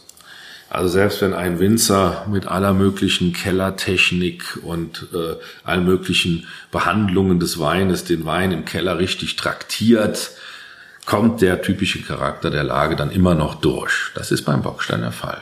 Der Bockstein hat immer sehr florale Noten, wie Holunderblüte, Flieder, äh, Veilchen, Lavendel, Rosen, Kirschblüten. Äh, er hat auch immer etwas Zitriges, äh, zitronige Limettennoten, äh, ein bisschen was Kräutriges, so wie Brennnessel, Zitronenmelisse, äh, also fast so ein, das ist mal salopp, Mojito-Charakter. er hat was Rauchiges auf der, fast schon teerig, also nicht Petrol, sondern so wie frischer Teer oder ich meine, das ist jetzt auf den ersten, das erste Hinhören nichts Positives, äh, aber ich spreche hier von Nuancen, von einem Hauch, von einem Element äh, im breiten, breit gefächerten Aromenspektrum. Das hat, das hat der Bockstein in dieser, in dieser ja, rauchig-teerigen Form äh, jedes Jahr. Und ähm, jetzt muss man auch hier, ich habe eben das 71er Weingesetz angesprochen, was eigentlich groß und ganzen gar nicht so schlecht ist, aber gerade was die Herkunfts äh, äh, also die Appellationenangabe, äh, Einzellagenangabe auf dem Etikett angeht, da wurden auch in dem Sinne Fehler gemacht, dass man äh, zu stark die Anzahl der Einzellagen reduziert hat. Und äh, beispielsweise im Ockfener Bockstein äh, gab es, äh, wie der heute sich präsentiert, gab es äh, früher zwei Lagen. Ähm, sogar noch mehrere, aber die zwei Hauptlagen waren Ockfener Herrenberg, das ist der konkave Teil, und Ockfener Bockstein, das ist der konvexe Teil. 1971 wurde das dann alles zusammengelegt und man hat dem Ganzen dann den bekannteren Namen, nämlich Bockstein gegeben. Aber es gibt einen großen Unterschied zwischen Bockstein und Herrenberg. Und der Bockstein ist meiner Meinung nach einfach der viel bessere Weinberg, weil er einfach anders exponiert ist, andere anders da liegt. Und äh, wir haben unseren Besitz äh, zu 100 Prozent im Bockstein. Wir sind im, in diesem Original-Bockstein heute der größte Besitzer, im Original-Bockstein, also in diesem konvexen Teil. Und da sind wir sehr stolz drauf. Wir haben da äh, fast 10 Hektar in der Lage und äh, die, äh, diese Weinberge sind wahnsinnig gut. Und ähm, was auch eine gute Weinbergslage ausmacht, ist, dass sie selbst in schlechten Jahren tolle Weine hervorbringen und auch in, in, in gewissen schwierigen Jahren auch eine gewisse Ertragsstabilität hat. Also ich spreche jetzt nicht von exorbitant hohen Erträgen, aber dass man da eben auch, dass sie eben doch auch wirtschaftlich etwas bringt. Auch das macht eine gute Lage aus. Und das hat der Bockstein. Also der Bockstein ist etwas ganz, ganz, ganz Besonderes. Mhm.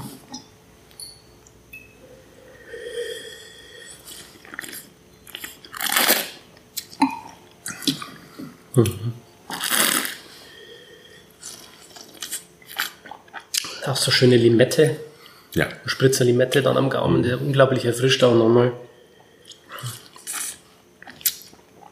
Egal wie kraftvoll er vorne daherkommt, er ist im Nahhall, hat er immer diese erfrischende Leichtigkeit, so dieses, dieses Lebendige, was riesen Spaß macht. Mhm.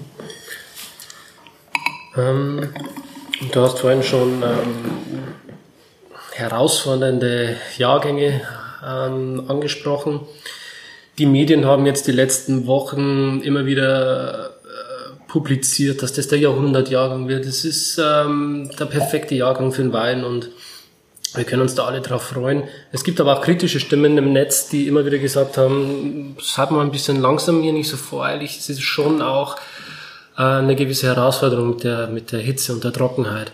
Mich würde interessieren, was deine Einschätzung ist ähm, für diesen Jahrgang jetzt dann. Ähm, die, die, das markanteste Merkmal beim Wetterablauf äh, dieses Jahr ist sicherlich äh, der Mangel an Wasser. Und ähm, die Erfahrung zeigt, wenn ich mir die letzten 20 Jahre anschaue, dass äh, trockene Sommer, besonders trockene Zeiten im Anfang der Reifeentwicklung bis über die Mitte hinaus eine geringere Säure äh, dann äh, mit sich bringt. Aber das hängt natürlich auch ein bisschen davon ab, wie viel Wasserversorgung im Boden ist, wie die Wasserführung ist. Denn wir haben ja in Deutschland immer im Unterboden Wasser am Laufen, Wasseradern.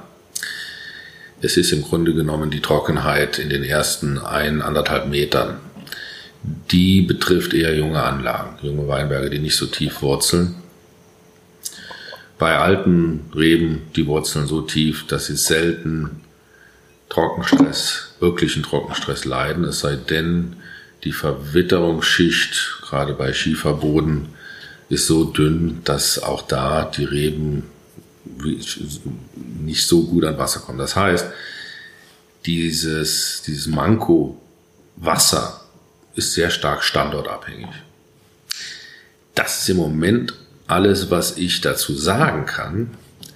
Ansonsten sage ich erst was zu dem Jahrgang, wenn er im Fass ist. Dann äh, kommen wir zum nächsten Wein. Es ist, ähm, soweit ich das beurteilen kann, die ähm, Leibner Laurentius Lei. Ja. Und das ist, soweit ich weiß, die beste Lage in Leiven. Richtig. Und ähm, ja. Ich glaube, Lei ist ein altes Wort für Schiefer, oder? Ja, Lei ist ein altes, ein altdeutsches Wort für Schiefer. Es gibt ja auch den, den, bei uns häufig den Nachnamen Laiendecker, das bedeutet Schieferdecker, also Dachdecker. Und äh, Lei heißt immer, dass Schiefer äh, mit im Spiel ist. Laurentius, weil hier eine Kapelle auf dem Berg steht, die Laurentius-Kapelle, also Laurentiuslei. Äh, die Lage Laurentiuslei ist, finde ich, ein sehr, sehr gutes Beispiel dafür, wie sehr der Bekanntheitsgrad einer Lage und eines Lagennamens davon abhängt, wie erfolgreich und wie ambitioniert Menschen in dieser, Winzer in dieser Lage nicht nur Weinbau betreiben und Wein erzeugen, sondern auch, wie sie den Wein nach außen hin äh, an den Mann bringen, wie sie ihn darstellen und äh, wo der Wein hin verkauft wird und äh, auch äh, wo er konsumiert wird.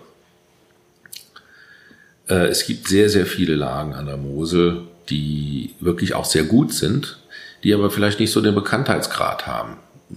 Lagen in Mehring zum Beispiel oder in Longisch oder in Schweich, das sind solche Ortschaften, die sehr guten Boden haben, sehr gut auch von der Exposition her sind, wo einfach die Lage sehr gut ist, dass, dass die ganze Situation dort, das Terroir etc. sehr gut ist, wo aber äh, in der Vergangenheit nie äh, die Leute sich wirklich damit hervorgetan haben mit den, weil man hat bescheiden seinen Weinberg bearbeitet, hat vielleicht die Trauben an äh, die Genossenschaft verkauft oder hat Fasswein verkauft oder hat den Wein so äh, im Kleinen an Pensionsgäste verkauft, aber ist nie damit zum Beispiel zu Weinwettbewerben gegangen oder hat das nie Journalisten präsentiert oder nie äh, in der gehobenen Gastronomie angeboten, sodass dieser Lagenname einfach bekannt werden konnte. Aber was nicht ist, kann ja immer noch werden. Und so glaube ich, wird man in Zukunft auch eine Menge Weinbergslagen, äh, wie, wie bei der Musik in den Charts plötzlich auftauchen sehen, die dann bekannt werden und äh, die dann auch äh, gefragt sind. Das, das glaube ich schon. Und die Laurentiuslei ist so eine Lage, die vor 40 Jahren gar nicht so bekannt war die dann aber durch, die, das, durch das Engagement verschiedener Winzer äh, ja, äh, sehr äh, promoted wurde und sehr nach vorn gebracht wurde. Dass die Lage sehr gut ist, besteht außer Zweifel, denn alle Parameter wie äh, Kleinklima, Boden und so weiter sprechen nur dafür.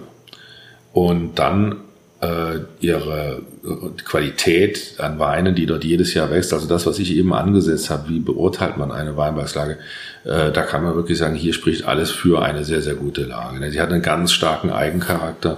Die Weine haben immer etwas äh, sehr äh, an äh, etwas Orangiges, so ein bisschen wie Bitter Orange, äh, Campari oder Grand Marnier, dieser Orangen-Cognac, haben immer etwas so ein bisschen Orangat, äh, haben aber auch äh, sehr viele Weihnachtsgewürznoten. Das ist immer so ein bisschen Lebkuchenartig, so ein bisschen äh, in, in Richtung ähm, ja auch Ingwer gehend, Nelke, deswegen Lebkuchen, so ein bisschen was Karamelliges.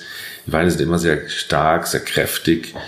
Äh, die, die Laurentiuslage ist, ähm, wie ich finde, die wärmste Lage, also die energiereichste, besonnenste und erwärmteste Lage von allen unseren Weinbergslagen, in denen wir Besitz haben. Und äh, man hat eben auch schon in der Farbe eine viel stärkere Intensität, äh, größere Intensität. Es ist Flüssiges dunkler, Gold. goldener, auch im Geschmack. Man hat so ein bisschen was Bitteres immer, aber positive Bitternis, so wie bei manchen Pfirsichen, wenn man einen Pfirsichkern lutscht, der ist dann so ein mhm. bisschen bitter, das Fruchtfleisch, was ganz nah an dem Kern ist.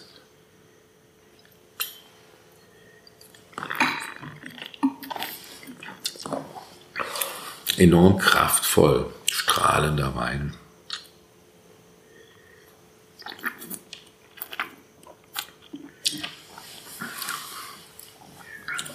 Sehr gut strukturiert. Ja, dieses körnige, äh, feinkörnige mhm. auf der Zunge. Ähm, ich finde, dass die Laurentiuslei auch besonders für trockene Weine geradezu prädestiniert ist weil sie durch ihre Wärme äh, eine sehr ausgewogene Säure hat. Und das ist eben gerade für trockene Weine äh, von Vorteil. Und deswegen machen wir auch ähm, bevorzugt groß, großes Gewächs in der Laurentiusler.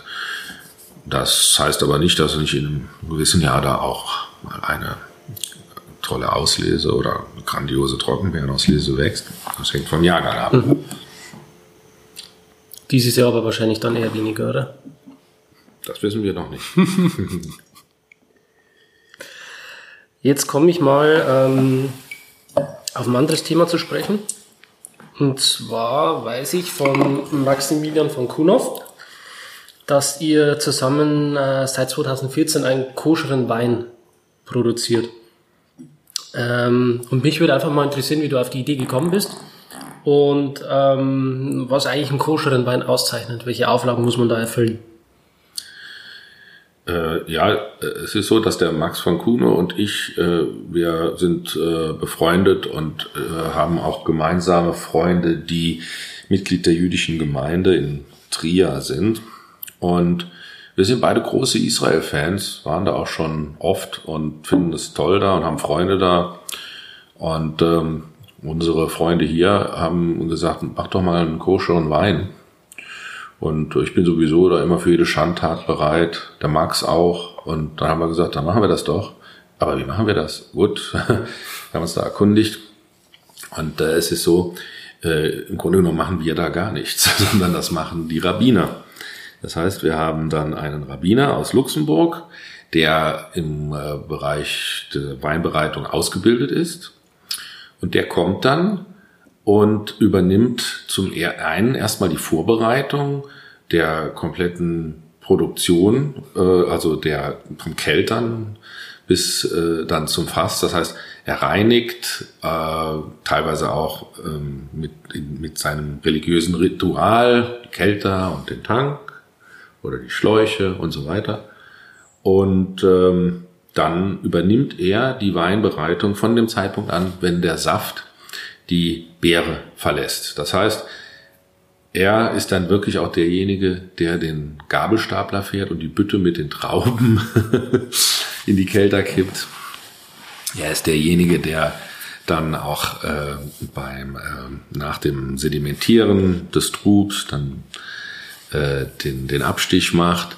Äh, und äh, hier ist es einfach so, das ist so ein bisschen wie bei, ich sag's mal, bei einem Apotheker, der seine, sein Medikament herstellt, da kann auch kein Laie ran, sondern das muss dann von einem zertifizierten oder einem, ausgebildeten äh, und äh, mit Staatsexamen äh, entsprechend äh, lizenzierter Apotheker sein, der eben das macht. Und so ähnlich könnte man sagen, ist das in der Religion, der jüdischen Religion so, dass ein ein Rabbiner, äh, der dazu autorisiert ist, dann eben den Wein macht. Das heißt, ich bin da gar nicht dran beteiligt. Ich erkläre denen nur, wie das bei uns aussieht, was die machen müssen und die, die machen das dann. Es ist im Grunde genommen gar nicht viel anders äh, im Vergleich zu dem, was wir machen. Sagen mir die Rabbiner auch. Die sagen, also ihr arbeitet schon sowieso so schonend und so gut. Äh, da, da, das ist vom Ablauf her gar, nicht so der große Unterschied, sondern es ist einfach die Tatsache, diese, die, diese rituelle, dieser rituelle Ablauf, dass ein Rabbiner das macht ähm, und kein nicht orthodoxer Jude oder kein Nicht-Rabbiner. Ähm, das ist jetzt kein, keine, ja, äh, wie soll man sagen, keine, keine, keine Geheimgeschichte oder es ist nie, nichts Verschwörerisches dahinter oder sonst was, sondern es ist einfach die Tatsache, dass es eben ein, ein Rabbiner macht und äh, ähm, äh, dann auch dieser Wein aufgrund der Tatsache, dass da nur Rabbiner involviert sind, der Wein äh, dieses Zertifikat des Pesach Koscher äh, bekommt und äh, dann eben konsumiert werden kann zu hohen jüdischen Festen wie dem Pessachfest und äh, auch von orthodoxen Juden konsumiert werden kann, ähm, so wie die auch ausschließlich koscheres Essen essen das ist eigentlich, und es ist im Grunde genommen, wenn man so will, völlig unspektakulär. Aber äh, ich finde das sehr interessant, auch wenn man, gerade wenn man äh, sich ein bisschen mit der jüdischen und auch israelischen Kultur beschäftigt. Äh, und ich bin für alle Kulturen offen. Ähm, und äh, ja, es ist im Grunde genommen etwas, was mir Spaß macht. Ja, und was natürlich dann auch eine schöne Sache ist, wenn man äh, mit äh, Juden zu tun hat im In- und Ausland und man unterhält sich mit denen. Und da kommt dann ein Deutscher, ja, der Koscher und Wein macht, als Nicht-Jude, äh, das, das hat, das schafft sehr viel Verbindung, hm. Freundschaft auch. Ich sehe das als eine, als ein Brücken bauen und ein, ein Verbindungen herstellen und ein Teil des Netzwerkens Kusch Wein zu machen. Mhm. Gerade auch, ja, als deutsches Weingut. Und äh, deswegen heißt der Wein auch. Also wir haben, unsere Freunde und ich haben uns entschlossen, diesen Wein, sowohl der Max von Kuno als auch ich, den Wein Geffen Hashalom zu nennen. Das heißt die Rebe des Friedens. Ähm, ja, weil Wein, finde ich, äh, auch sehr viel Frieden stiften kann und die Kulturen, sowohl die christliche Kultur als auch die jüdische Kultur, äh, den Wein auch gemeinsam haben. Also gerade auch im religiösen und äh, zeremoniellen, liturgischen Zusammenhang, sowohl im Neuen als auch im Alten Testament, was ja das jüdische Testament ist, äh, kommt der Wein sehr oft vor und spielt eine große Rolle. Und äh, Noah soll ja nach der Sintflut erstmal einen Weinberg angelegt haben und äh, er hat ja von einer Taube mit einem Olivenzweig im Schnabel äh, kundgetan bekommen, dass Land wieder in Sicht ist. Und aus dem Grund habe ich, haben wir auf das Etikett äh, des äh, Koschon-Weines auch eine Taube, aber nicht mit einem Olivenzweig, sondern mit einem Rebzweig abgebildet, um eben da diese, auch so diese Verbindung zu den beiden Kulturen oder Religionen herzustellen. Also es ist, man kann sagen, ein Hobby, was ich in meinem Beruf mit einbinden kann. Also es ist dann nur ein Wein, äh, der Nur ein Wein, ja. Ah. ja nur ein Wein. Ja, und auch nicht jedes Jahr, wenn man das so wie der gebraucht wird und äh, das machen wir auch jetzt nicht aus, aus großen kommerziellen Zielen heraus.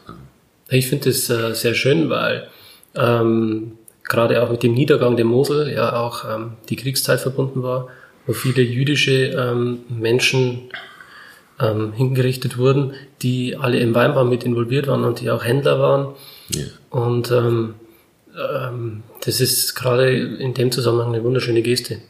So ist es. So, genau so ist es. Äh, der, der Weinhandel, im Weinhandel waren sehr viele Menschen jüdischen Glaubens tätig, die auch, muss man ja einfach mal sagen, nach dem Zweiten Weltkrieg, nachdem sie geflüchtet sind, vertrieben worden sind, dann in den Ländern, wo sie dann waren, weiterhin deutschen Wein importiert und verkauft haben. Ja, natürlich, zum einen, weil die Kontakte da waren, sicher, aber auch, man hätte ja auch da können äh, alle Brücken abbrechen und sagen, will mit Deutschland nichts mehr zu tun haben. Aber nein, es lief weiter und äh, es, gab äh, viele Weinkellereien, äh, die in jüdischer Hand waren und Weingüter. Und ähm, naja, die Geschichte können wir leider nicht mehr neu schreiben oder nicht, was heißt neu schreiben, nicht mehr so, wir können diese Uhr nicht zurückdrehen und können leider nicht mehr verändern, was passiert ist. Aber da finde ich jetzt äh, so etwas hier an der Mosel mal einen Koscher reinzumachen und auch äh, damit ein bisschen auch Freunde zu finden, wiederzufinden, wenn man so will, als, als eine gute Geste. Finde ich auch. Ja. Super Sache. Ich würde sagen, wir gehen jetzt ähm, zum nächsten Wein. Dieses Mal haben wir ein schwarzes Etikett. Jetzt haben wir ein schwarzes Etikett. Jetzt haben wir hier den Wein, äh, die, eine Spätlese aus der Lage Saarpfalzer. Äh, die Lage heißt mit vollem Namen Schodener Saarpfalzer Marienberg. Äh, die, äh, die, die, ich glaube, die Namensgebung war den Leuten vor 100 Jahren schon zu lang, denn damals haben die Leute einfach nur Saarpfalzer gesagt, bis heute. Aber äh, der, die Lage Saarpfalzer ist äh, eine besondere, sehr besondere Lage. Sie liegt nämlich äh, direkt an der Saar und schaut trotzdem nach Süden. Das hat man an der Saar nicht oft, denn die Saar fließt von Süden nach Norden mhm. und sie hat kein so ein starkes Meander wie die Mosel. Also sie fließt, fließt zwar auch nicht in einer ganz geraden Linie, aber mal angenommen, sie würde in einer geraden Linie fließen, hätte man direkt am Fluss ja nur Ost- oder Westlagend. Ja, also wenn ein Fluss von Süden nach Norden fließt, ist am Ufer also entweder nach Osten oder nach Westen. Aber hier haben wir und das ist übrigens äh, in, einer weiteren Spitzenlage, dem Kanzumer Altenberg, auch nicht anders. Hier haben wir äh, eine 90-Grad-Biegung der Saar, wo man dann eben direkt am Fluss diese Südausrichtung hat, wo dann auch der Hang äh, praktisch doppelt besonnt wird durch die äh, Reflexion der Sonne äh, im Fluss, in der Saar. Und dann hat natürlich der Fluss auch weitere Auswirkungen auf das Mikroklima in der Lage. Ähm, dadurch unterscheidet sie sich drastisch von den anderen Spitzenlagen an der Saar. Ähm, wie gesagt, sie hat etwas mit dem Kanzler Altenberg gemeinsam, aufgrund ihrer Lage, aber die meisten Spitzenlagen an der Saar liegen in den Seitentälern des Flusses, äh, denn äh, dort liegen sie wie die Sprossen einer Leiter, dann nach Süden schauend entlang der Saar, also in äh, Stufen. Ähm, das ist so beim Scharzhofberg, beim Bockstein, bei der Eiler Kupp, bei den Wawaner Lagen. Das ist so äh, ein Stück weit auch bei dem Saarburger Rausch oder äh, auch ähm, ja, in Oberemmel. Das sind alles Lagen, die nicht direkt am Fluss liegen, weil wie gesagt äh, die Südausrichtung nur dann möglich ist, wenn man so im rechten Winkel zum Fluss liegt. Äh, die aber dadurch auch wiederum besonders sind, weil man hier diese größeren Tag-Nacht-Temperaturunterschiede hat. Das ist bei dem Saarpfalzer nicht so. Äh, da ist es immer warm. Ähm, aber wie gesagt, auch aufgrund des Flusses Und insgesamt ist es wärmer. Das heißt, der Saarpfalzer hat ähm, eine gewisse Saar-Atypizität. Die Weine haben die Eleganz zwar von der Saar, aber sie haben auch etwas Barockeres, was man der Mosel normalerweise zuschreibt. Die Saarweine aus den spitzen Seitenlagen, also Seitentälern, aus den Toplagen, in die in den Seitentälern liegen, die haben immer etwas Großes, aber Helles und sehr filigranes, wie eine gotische Kathedrale, ja, die also nach oben aufstrebt äh, mit äh, sehr vielen hellen, glitzernden, bunten Fenstern. Sie ist insgesamt riesig groß, aber doch leichtfüßig. Moselweine haben da eher etwas Barockes, etwas sehr Verspieltes, ja, etwas äh, auch Beeindruckendes, mit sehr viel Tiefe beeindruckend, mit sehr vielen Ornamenten, äh, eher barock. Und da muss ich sagen, ist der Saarfalter geht eher in diese barockere Richtung. Man merkt das auch, wenn man daran riecht. Hier hat man eher äh, eine gewisse ähm, Oberflächlichkeit, ja, dass man also erstmal von einem Fruchtpotpourri äh, sprechen kann, was einem da äh, gerade an tropischen Früchten in die Nase steigt. Da hat man dann von, von, von Maracuja über äh, Mango, Granatapfel, äh, Ananas, äh, Litchi, alle möglichen Fruchtnoten. Und äh, dann kommt erst äh, die, die, die Würzigkeit, diese Würze, ähm, aber in einer leichteren Form als beispielsweise Bockstein. Also diese, diese tiefe, würzige Charakteristik, äh, dieses äh, auch blütenartige, florale und rauchige wie beim Bockstein findet man im Saarpfalzer so nicht, sondern es ist eher verhalten. Das hängt damit zusammen, dass der Flusslauf hier sich einmal verändert hat und der im Grunde genommen die Saarpfalz auf einer Art Sandbank liegt. Ähm, man hat hier auch ein Gemisch aus verschiedenen Gesteinsarten. Man hat einmal den rötlichen Schiefer, der dort äh, in der Nähe von Wildingen, in dem wir uns ja hier befinden, äh, zu finden ist. Dann hat man äh, grauen Schiefer von weiter flussaufwärts, äh, der mit eingeschwemmt wurde, von Orkfen beispielsweise oder Saarburg. Und dann hat man äh, sehr viele Fluss, junge Sedimente, Flusssedimente wie Sand und Kies auch noch mit drin. Ähm, die Lage ist sehr gut wasserversorgt, ähm, aber äh, der, der Boden besteht nicht rein aus Schiefer. Und das macht eben dann, äh, bringt eben dann einen anderen Geschmack äh, rein. Und, äh, auch eine gewisse Leichtigkeit. Äh, Leichtigkeit in der Struktur, aber trotzdem Kraft aufgrund der Wärme in der, in der Frucht. Deswegen ist das so ein Obstsalat, mhm. der Saarpfeiler. Wir haben jetzt schon ziemlich viele Fragen abgedeckt. Ähm, ich würde jetzt gerne ein paar persönlichere Fragen stellen. Und zwar würde mich interessieren, was dir an deinem Beruf als Winzer am allermeisten Spaß macht. Am meisten macht mir Spaß die Jahreszeiten, der Ablauf. Dass es immer jede Woche anders ist, es nicht langweilig wird, man jeden, jeder, in jeder Zeit und jedem Tag im Jahr, jeder Tag im Jahr hat seine eigene Atmosphäre und seinen eigenen Charakter. Äh, wenn man sagt, jeder Tag ist vielleicht übertrieben, aber sagen, wenn man jeder Abschnitt im Jahr des Winzers, im Ablauf des Weinjahres, hat seine Faszination und dieser Wechsel ja, von Winter ist Rebschnitt, man probiert die Jungweine, dann kommt das Frühjahr, ja, das Biegen, erster Austrieb, auch diese Erwartungen, diese Erwartungshaltung. Also diese, da hat diese, diese Winzer-Romantik schon auch äh, ihre, das ist schon richtig, die gibt's schon, diese Winzer-Romantik, hat da schon ihre, ihre Existenz. Ähm, und ähm, das macht mir am meisten Spaß ähm, natürlich auch der Wein, den Wein probieren, das Wein trinken, das ist eine tolle Sache. Und äh, die Menschen, man hat sehr viel mit Menschen zu tun. Und es gibt nichts Schöneres, als jeden Tag zu erfahren, dass man nicht allein auf der Welt ist. Das stimmt, ja. ja, dann probieren wir den letzten Wein, würde ich sagen. Wieder ein schwarzes Etikett.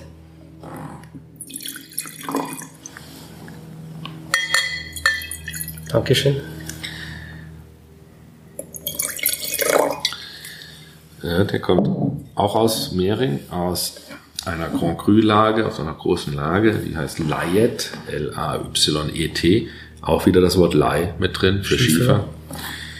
Und ähm, das ist, man könnte sagen, das Filetstück in der Lage Mehringer Plattenberg. Mhm.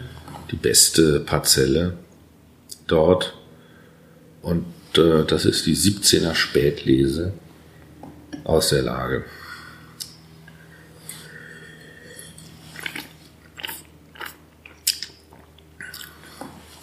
17 war ein Jahrgang mit niedrigem Ertrag, weil die Natur den Ertrag durch ein Frostaufkommen am 20. April auf natürliche Weise reduziert hat, auf ihre eigene Weise. Und durch diese niedrigeren Erträge sind die Weine entsprechend dicht und kraftvoll geworden.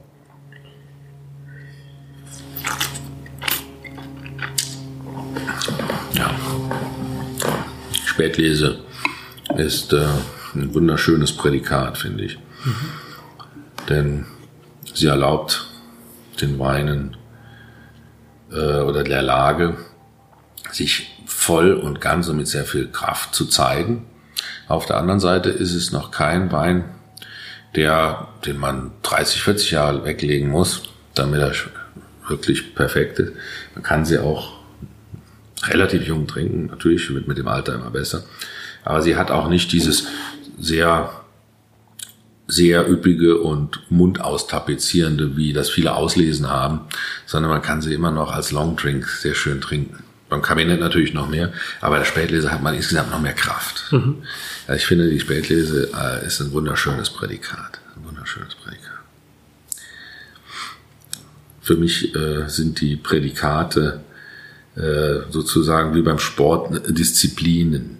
Also es ist eine, eine, also eine eigene, jeder, das Erzeugen von den verschiedenen Prädikaten ist praktisch jedes eine eigene Disziplin. Ja, wenn man einen perfekten Kabinett machen will, muss man darauf hinarbeiten. So wie äh, in der Leichtathletik. Ja, es gibt Hochsprung, es gibt Weitsprung, es gibt äh, Sprint, es gibt äh, Langstreckenlauf.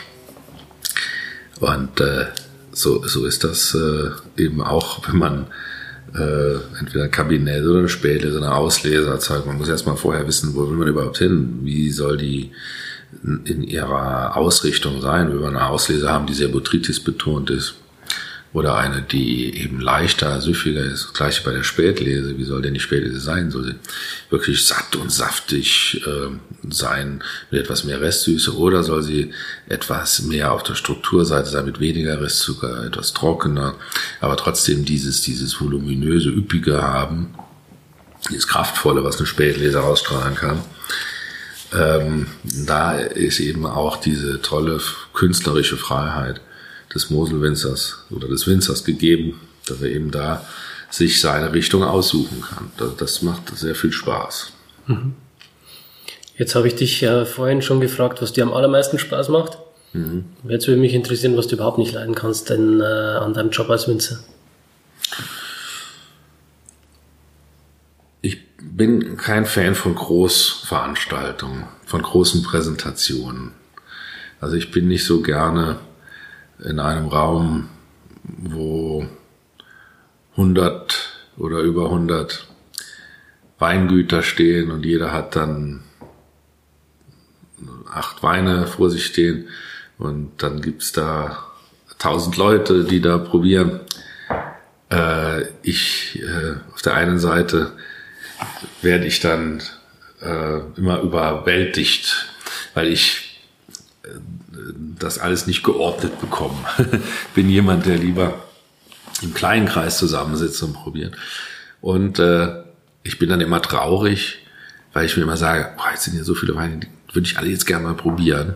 Aber äh, das kann ich jetzt nicht, weil einmal muss ich ja hier sein und auf der anderen Seite, selbst wenn ich das will, so viele Weine wie hier ausgeschenkt werden, kann ich nicht probieren. Da wird mir immer dann vor Augen geführt, Äh, ich habe ja anfangs schon gesagt, dass ich sehr viel und sehr gerne Wein probiere. Aber es wird mir bei solchen großen Veranstaltungen immer vor Augen geführt, wie, äh, wie sehr man es, wie groß die Weinwelt ist und wie fast unendlich die Anzahl von Weinen ist, die produziert wird. Und das ist dann, macht mich dann immer traurig zu wissen, ich werde sie nie alle probieren können. Ich werde noch nicht mal einen Bruchteil davon probieren. Weil im Grunde genommen ist es ja das, was man probieren kann, egal wie viel man probiert. Immer nur ein Bruchteil von dem, was alles probiert. Richtig. Auch bei großen Messen wie der Prowein und so weiter. Das ist dann immer so eine, so eine Überforderung. Mich überfordert das immer, diese, diese Präsentation, diese Großpräsentation. Überfordert mich einfach. Das ist das, was, was ich nicht so gern mache. Ja, das ist zum einen das Schöne, dass es so eine große Vielfalt gibt äh, am Wein. Aber auf der anderen Seite macht einem das auch immer wieder bewusst, wie klein man eigentlich ist. Und ähm, ein Kellermeister hat mal zu mir gesagt, je mehr wir über Wein wissen, desto mehr wissen wir eigentlich, dass wir wenig wissen. Ja, so ist es. So ist es. Das kann ich unterschreiben. Ja. Genau. Ähm, zum Schluss würde mich interessieren, was sind deine Ziele für die Zukunft und ähm, was erwartest du von der nächsten Generation? Ich erwarte von der nächsten Generation, dass sie sich als nächste Generation sieht, im Sinne von äh, sich darüber im Klaren ist, dass man immer nur eine Generation von vielen ist, die ein großes Privileg hat, nämlich Wein machen zu dürfen aber auch die Verpflichtung hat, das, was einem erlaubt, Wein zu machen, nämlich den Weinberg und das Weingut, und die Verpflichtung hat, das in bestmöglichem Zustand, in jeder Hinsicht, bestmöglichem Zustand, an die nächste Generation weiterzugeben. Dass es ein Generationenprojekt ist. Dass man in seiner Zeit, in der man aktive Generation ist, das Beste macht aus seiner, aus, aus seinen ähm, aus seinen Grundlagen das Beste macht, was möglich ist. Und diese Grundlagen, wie gesagt, in bestmöglichem Zustand an die nächste Generation weitergibt. Daraus ergibt sich im Grunde genommen so eine Art selbsterklärende Nachhaltigkeit. Also wenn, wenn jetzt ähm, jemand als Winzer besonders damit wirbt, dass er seinen Weinberg ähm, ja, erhält oder seinen Weinberg besonders behandelt. Ich finde, das sollte sich von alleine verstehen, dass man als Winzer in einer Generationenkette als Landschaftspfleger verantwortlich ist und dafür sorgen sollte, dass die Landschaft, der Weinberg der Wein, der da draus produziert wird, langlebig ist und mit höchstem Anspruch produziert wird und äh, dass man da an die Zukunft denkt und nicht äh, nach mir die Sintflut. Also als, als Winzer sollte Nachhaltigkeit selbsterklärend sein. Ähm, was ich mein, was mein Ziel ist, ich möchte gern so denn Gott will, äh, lange Winzer sein dürfen und meinen Betrieb hier immer weiter etablieren, äh, immer mehr ja, ähm, stabiler und solider und, und anerkannter machen und hoffentlich das Ganze auch noch als alter Kreis mit Freuden ähm, genießen können und hoffe, dass ja, meine Kinder oder ein, eines meiner Kinder dann das Ganze weitermacht. Ja. Ich glaube, das hofft man immer und da kann man eigentlich nur als gutes Beispiel vorangehen und äh, hoffen, dass äh, dann äh, die Kinder oder wie gesagt eins der Kinder zumindest dann sagt, äh, das will ich auch machen und auf meine eigene Art und Weise. Und dass ich dann die Weisheit besitze, die Kinder dann die nächste Generation auch machen zu lassen, ohne ständig da Einspruch zu erheben oder zu meinen, es müsste genauso weitergemacht werden, wie ich das, wie ich das will. Jede Generation hat verdient, sich in, in ihrer Freiheit auszutoben. Ja. Das war's soweit von meinen Fragen. Einen Wein können wir noch trinken, Gerne. und zwar Goldtröpfchen. Oh ja.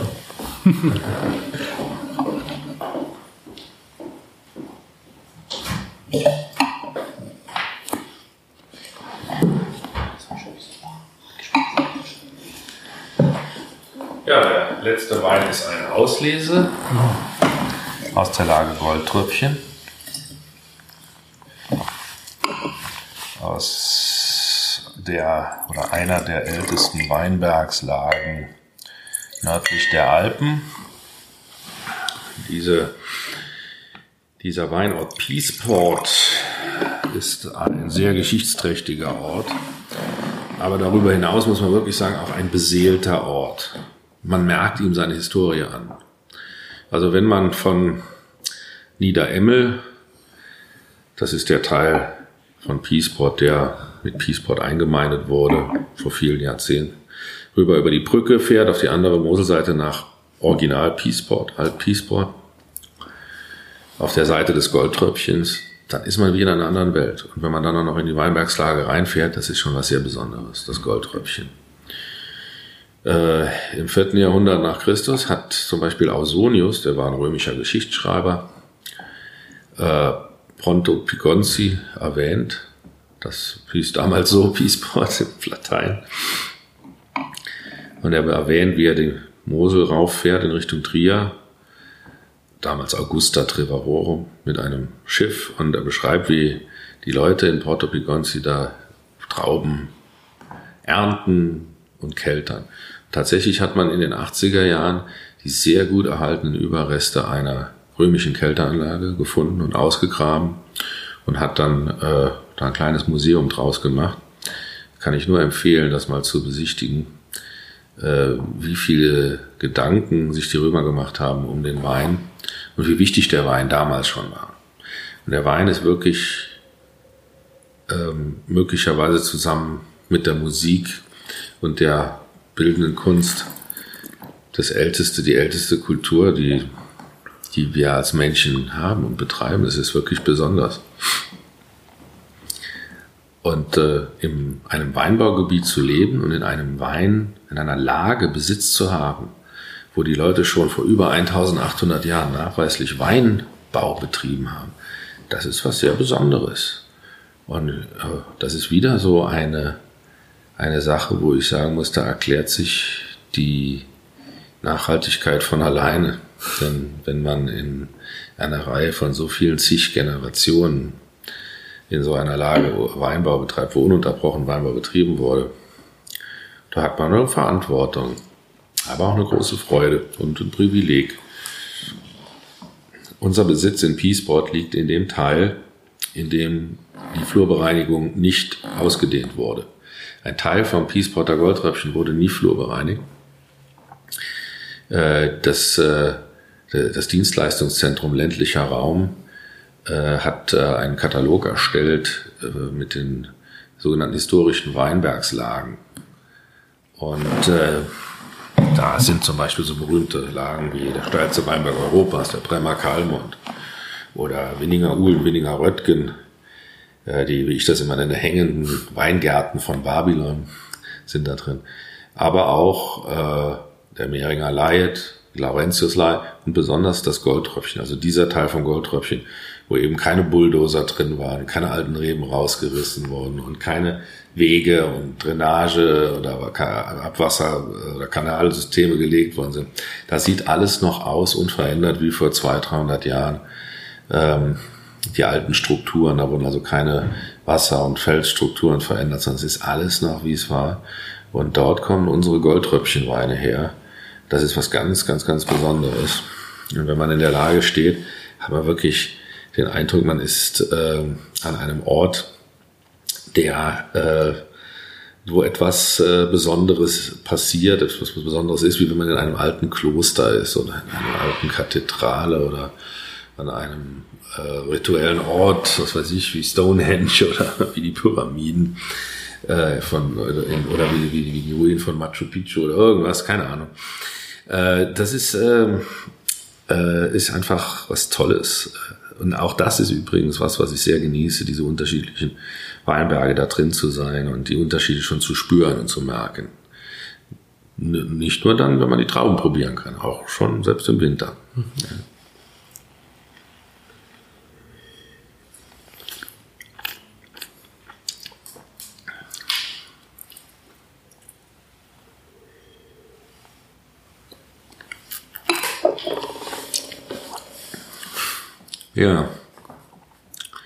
Ich könnte jetzt natürlich noch viel mehr erzählen, aber ich äh, hab, äh, bin gerade dabei, zusammen mit äh, einem befreundeten Journalisten, mit Manfred Klimek, ein Buch zu schreiben, in dem ich diese Ansichten über die Mosel, äh, meine mein Blickwinkel, mein Wissen, meine Erfahrungen als Winzer in diesem Weinbaugebiet niederzuschreiben, ja, also wo ich das alles auf einen Punkt bringe. Ähm, journalistisch übernimmt das der Manfred Klimek, weil das ja sein Beruf ist und er das sehr gut kann. Und das Input kommt von mir. Und das Buch soll 2019 im Spätsommer rauskommen freue ich mich schon drauf. Wir arbeiten daran. Wenn ich hier an der Stelle ein bisschen Werbung für machen darf. Äh, Gerne. Es dauert halt jetzt noch über ein Jahr, aber wenn man, aber es wird mit Sicherheit interessant und vieles von dem, was ich jetzt heute hier gesagt habe, wird sich in diesem Buch auch wiederfinden. Mhm. Wie lange arbeitet ihr jetzt schon an dem Buch? Etwa ein Jahr. Mhm. Ja. Sehr schön. Also ein zwei Jahre Projekt. Mhm, genau. Geballtes Wissen dann in diesem Buch. Ja. Sehr schön. So, ähm, hast du noch abschließende Worte an die Zuhörer? Irgendwas, was du noch direkt loswerden willst? Also ich danke dir, äh, lieber Daniel, für das Interview. Es hat mir sehr viel Spaß gemacht und wünsche dir mit deinem, mit deinem Podcast äh, viel Erfolg. Okay. Und ich glaube, dass du damit einen großen Beitrag äh, leistest, den Wein und verschiedene Weinbaugebiete bekannt zu machen. Und äh, denke, jeder Moselwinzer äh, ist, wird dir dankbar sein, dass du auch die Mosel hier so schön äh, und intensiv mit ähm, darstellst und nach außen trägst. Also finde ich toll. Dankeschön. Danke. Danke. Gut, ähm, liebe Zuhörer, ähm, ihr könnt auch was tun, um das Ganze bekannter zu machen. Ähm, teilt diesen Podcast, egal wo ihr ihn hört, auf Facebook, auf, äh, ihr könnt ihn auch auf iTunes teilen, Spotify, Instagram, egal wo. Macht es bekannter und äh, helft, dass auch die Mosel wieder den Glanz erreichen kann, den es vor 100 Jahren mal gehabt hat.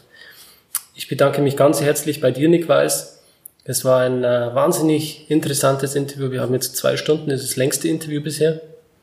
Aber ich freue mich wahnsinnig darüber, dass wir so viel Informationen gesammelt haben. Und äh, wir hören uns beim nächsten Mal. Tschüss. Tschüss.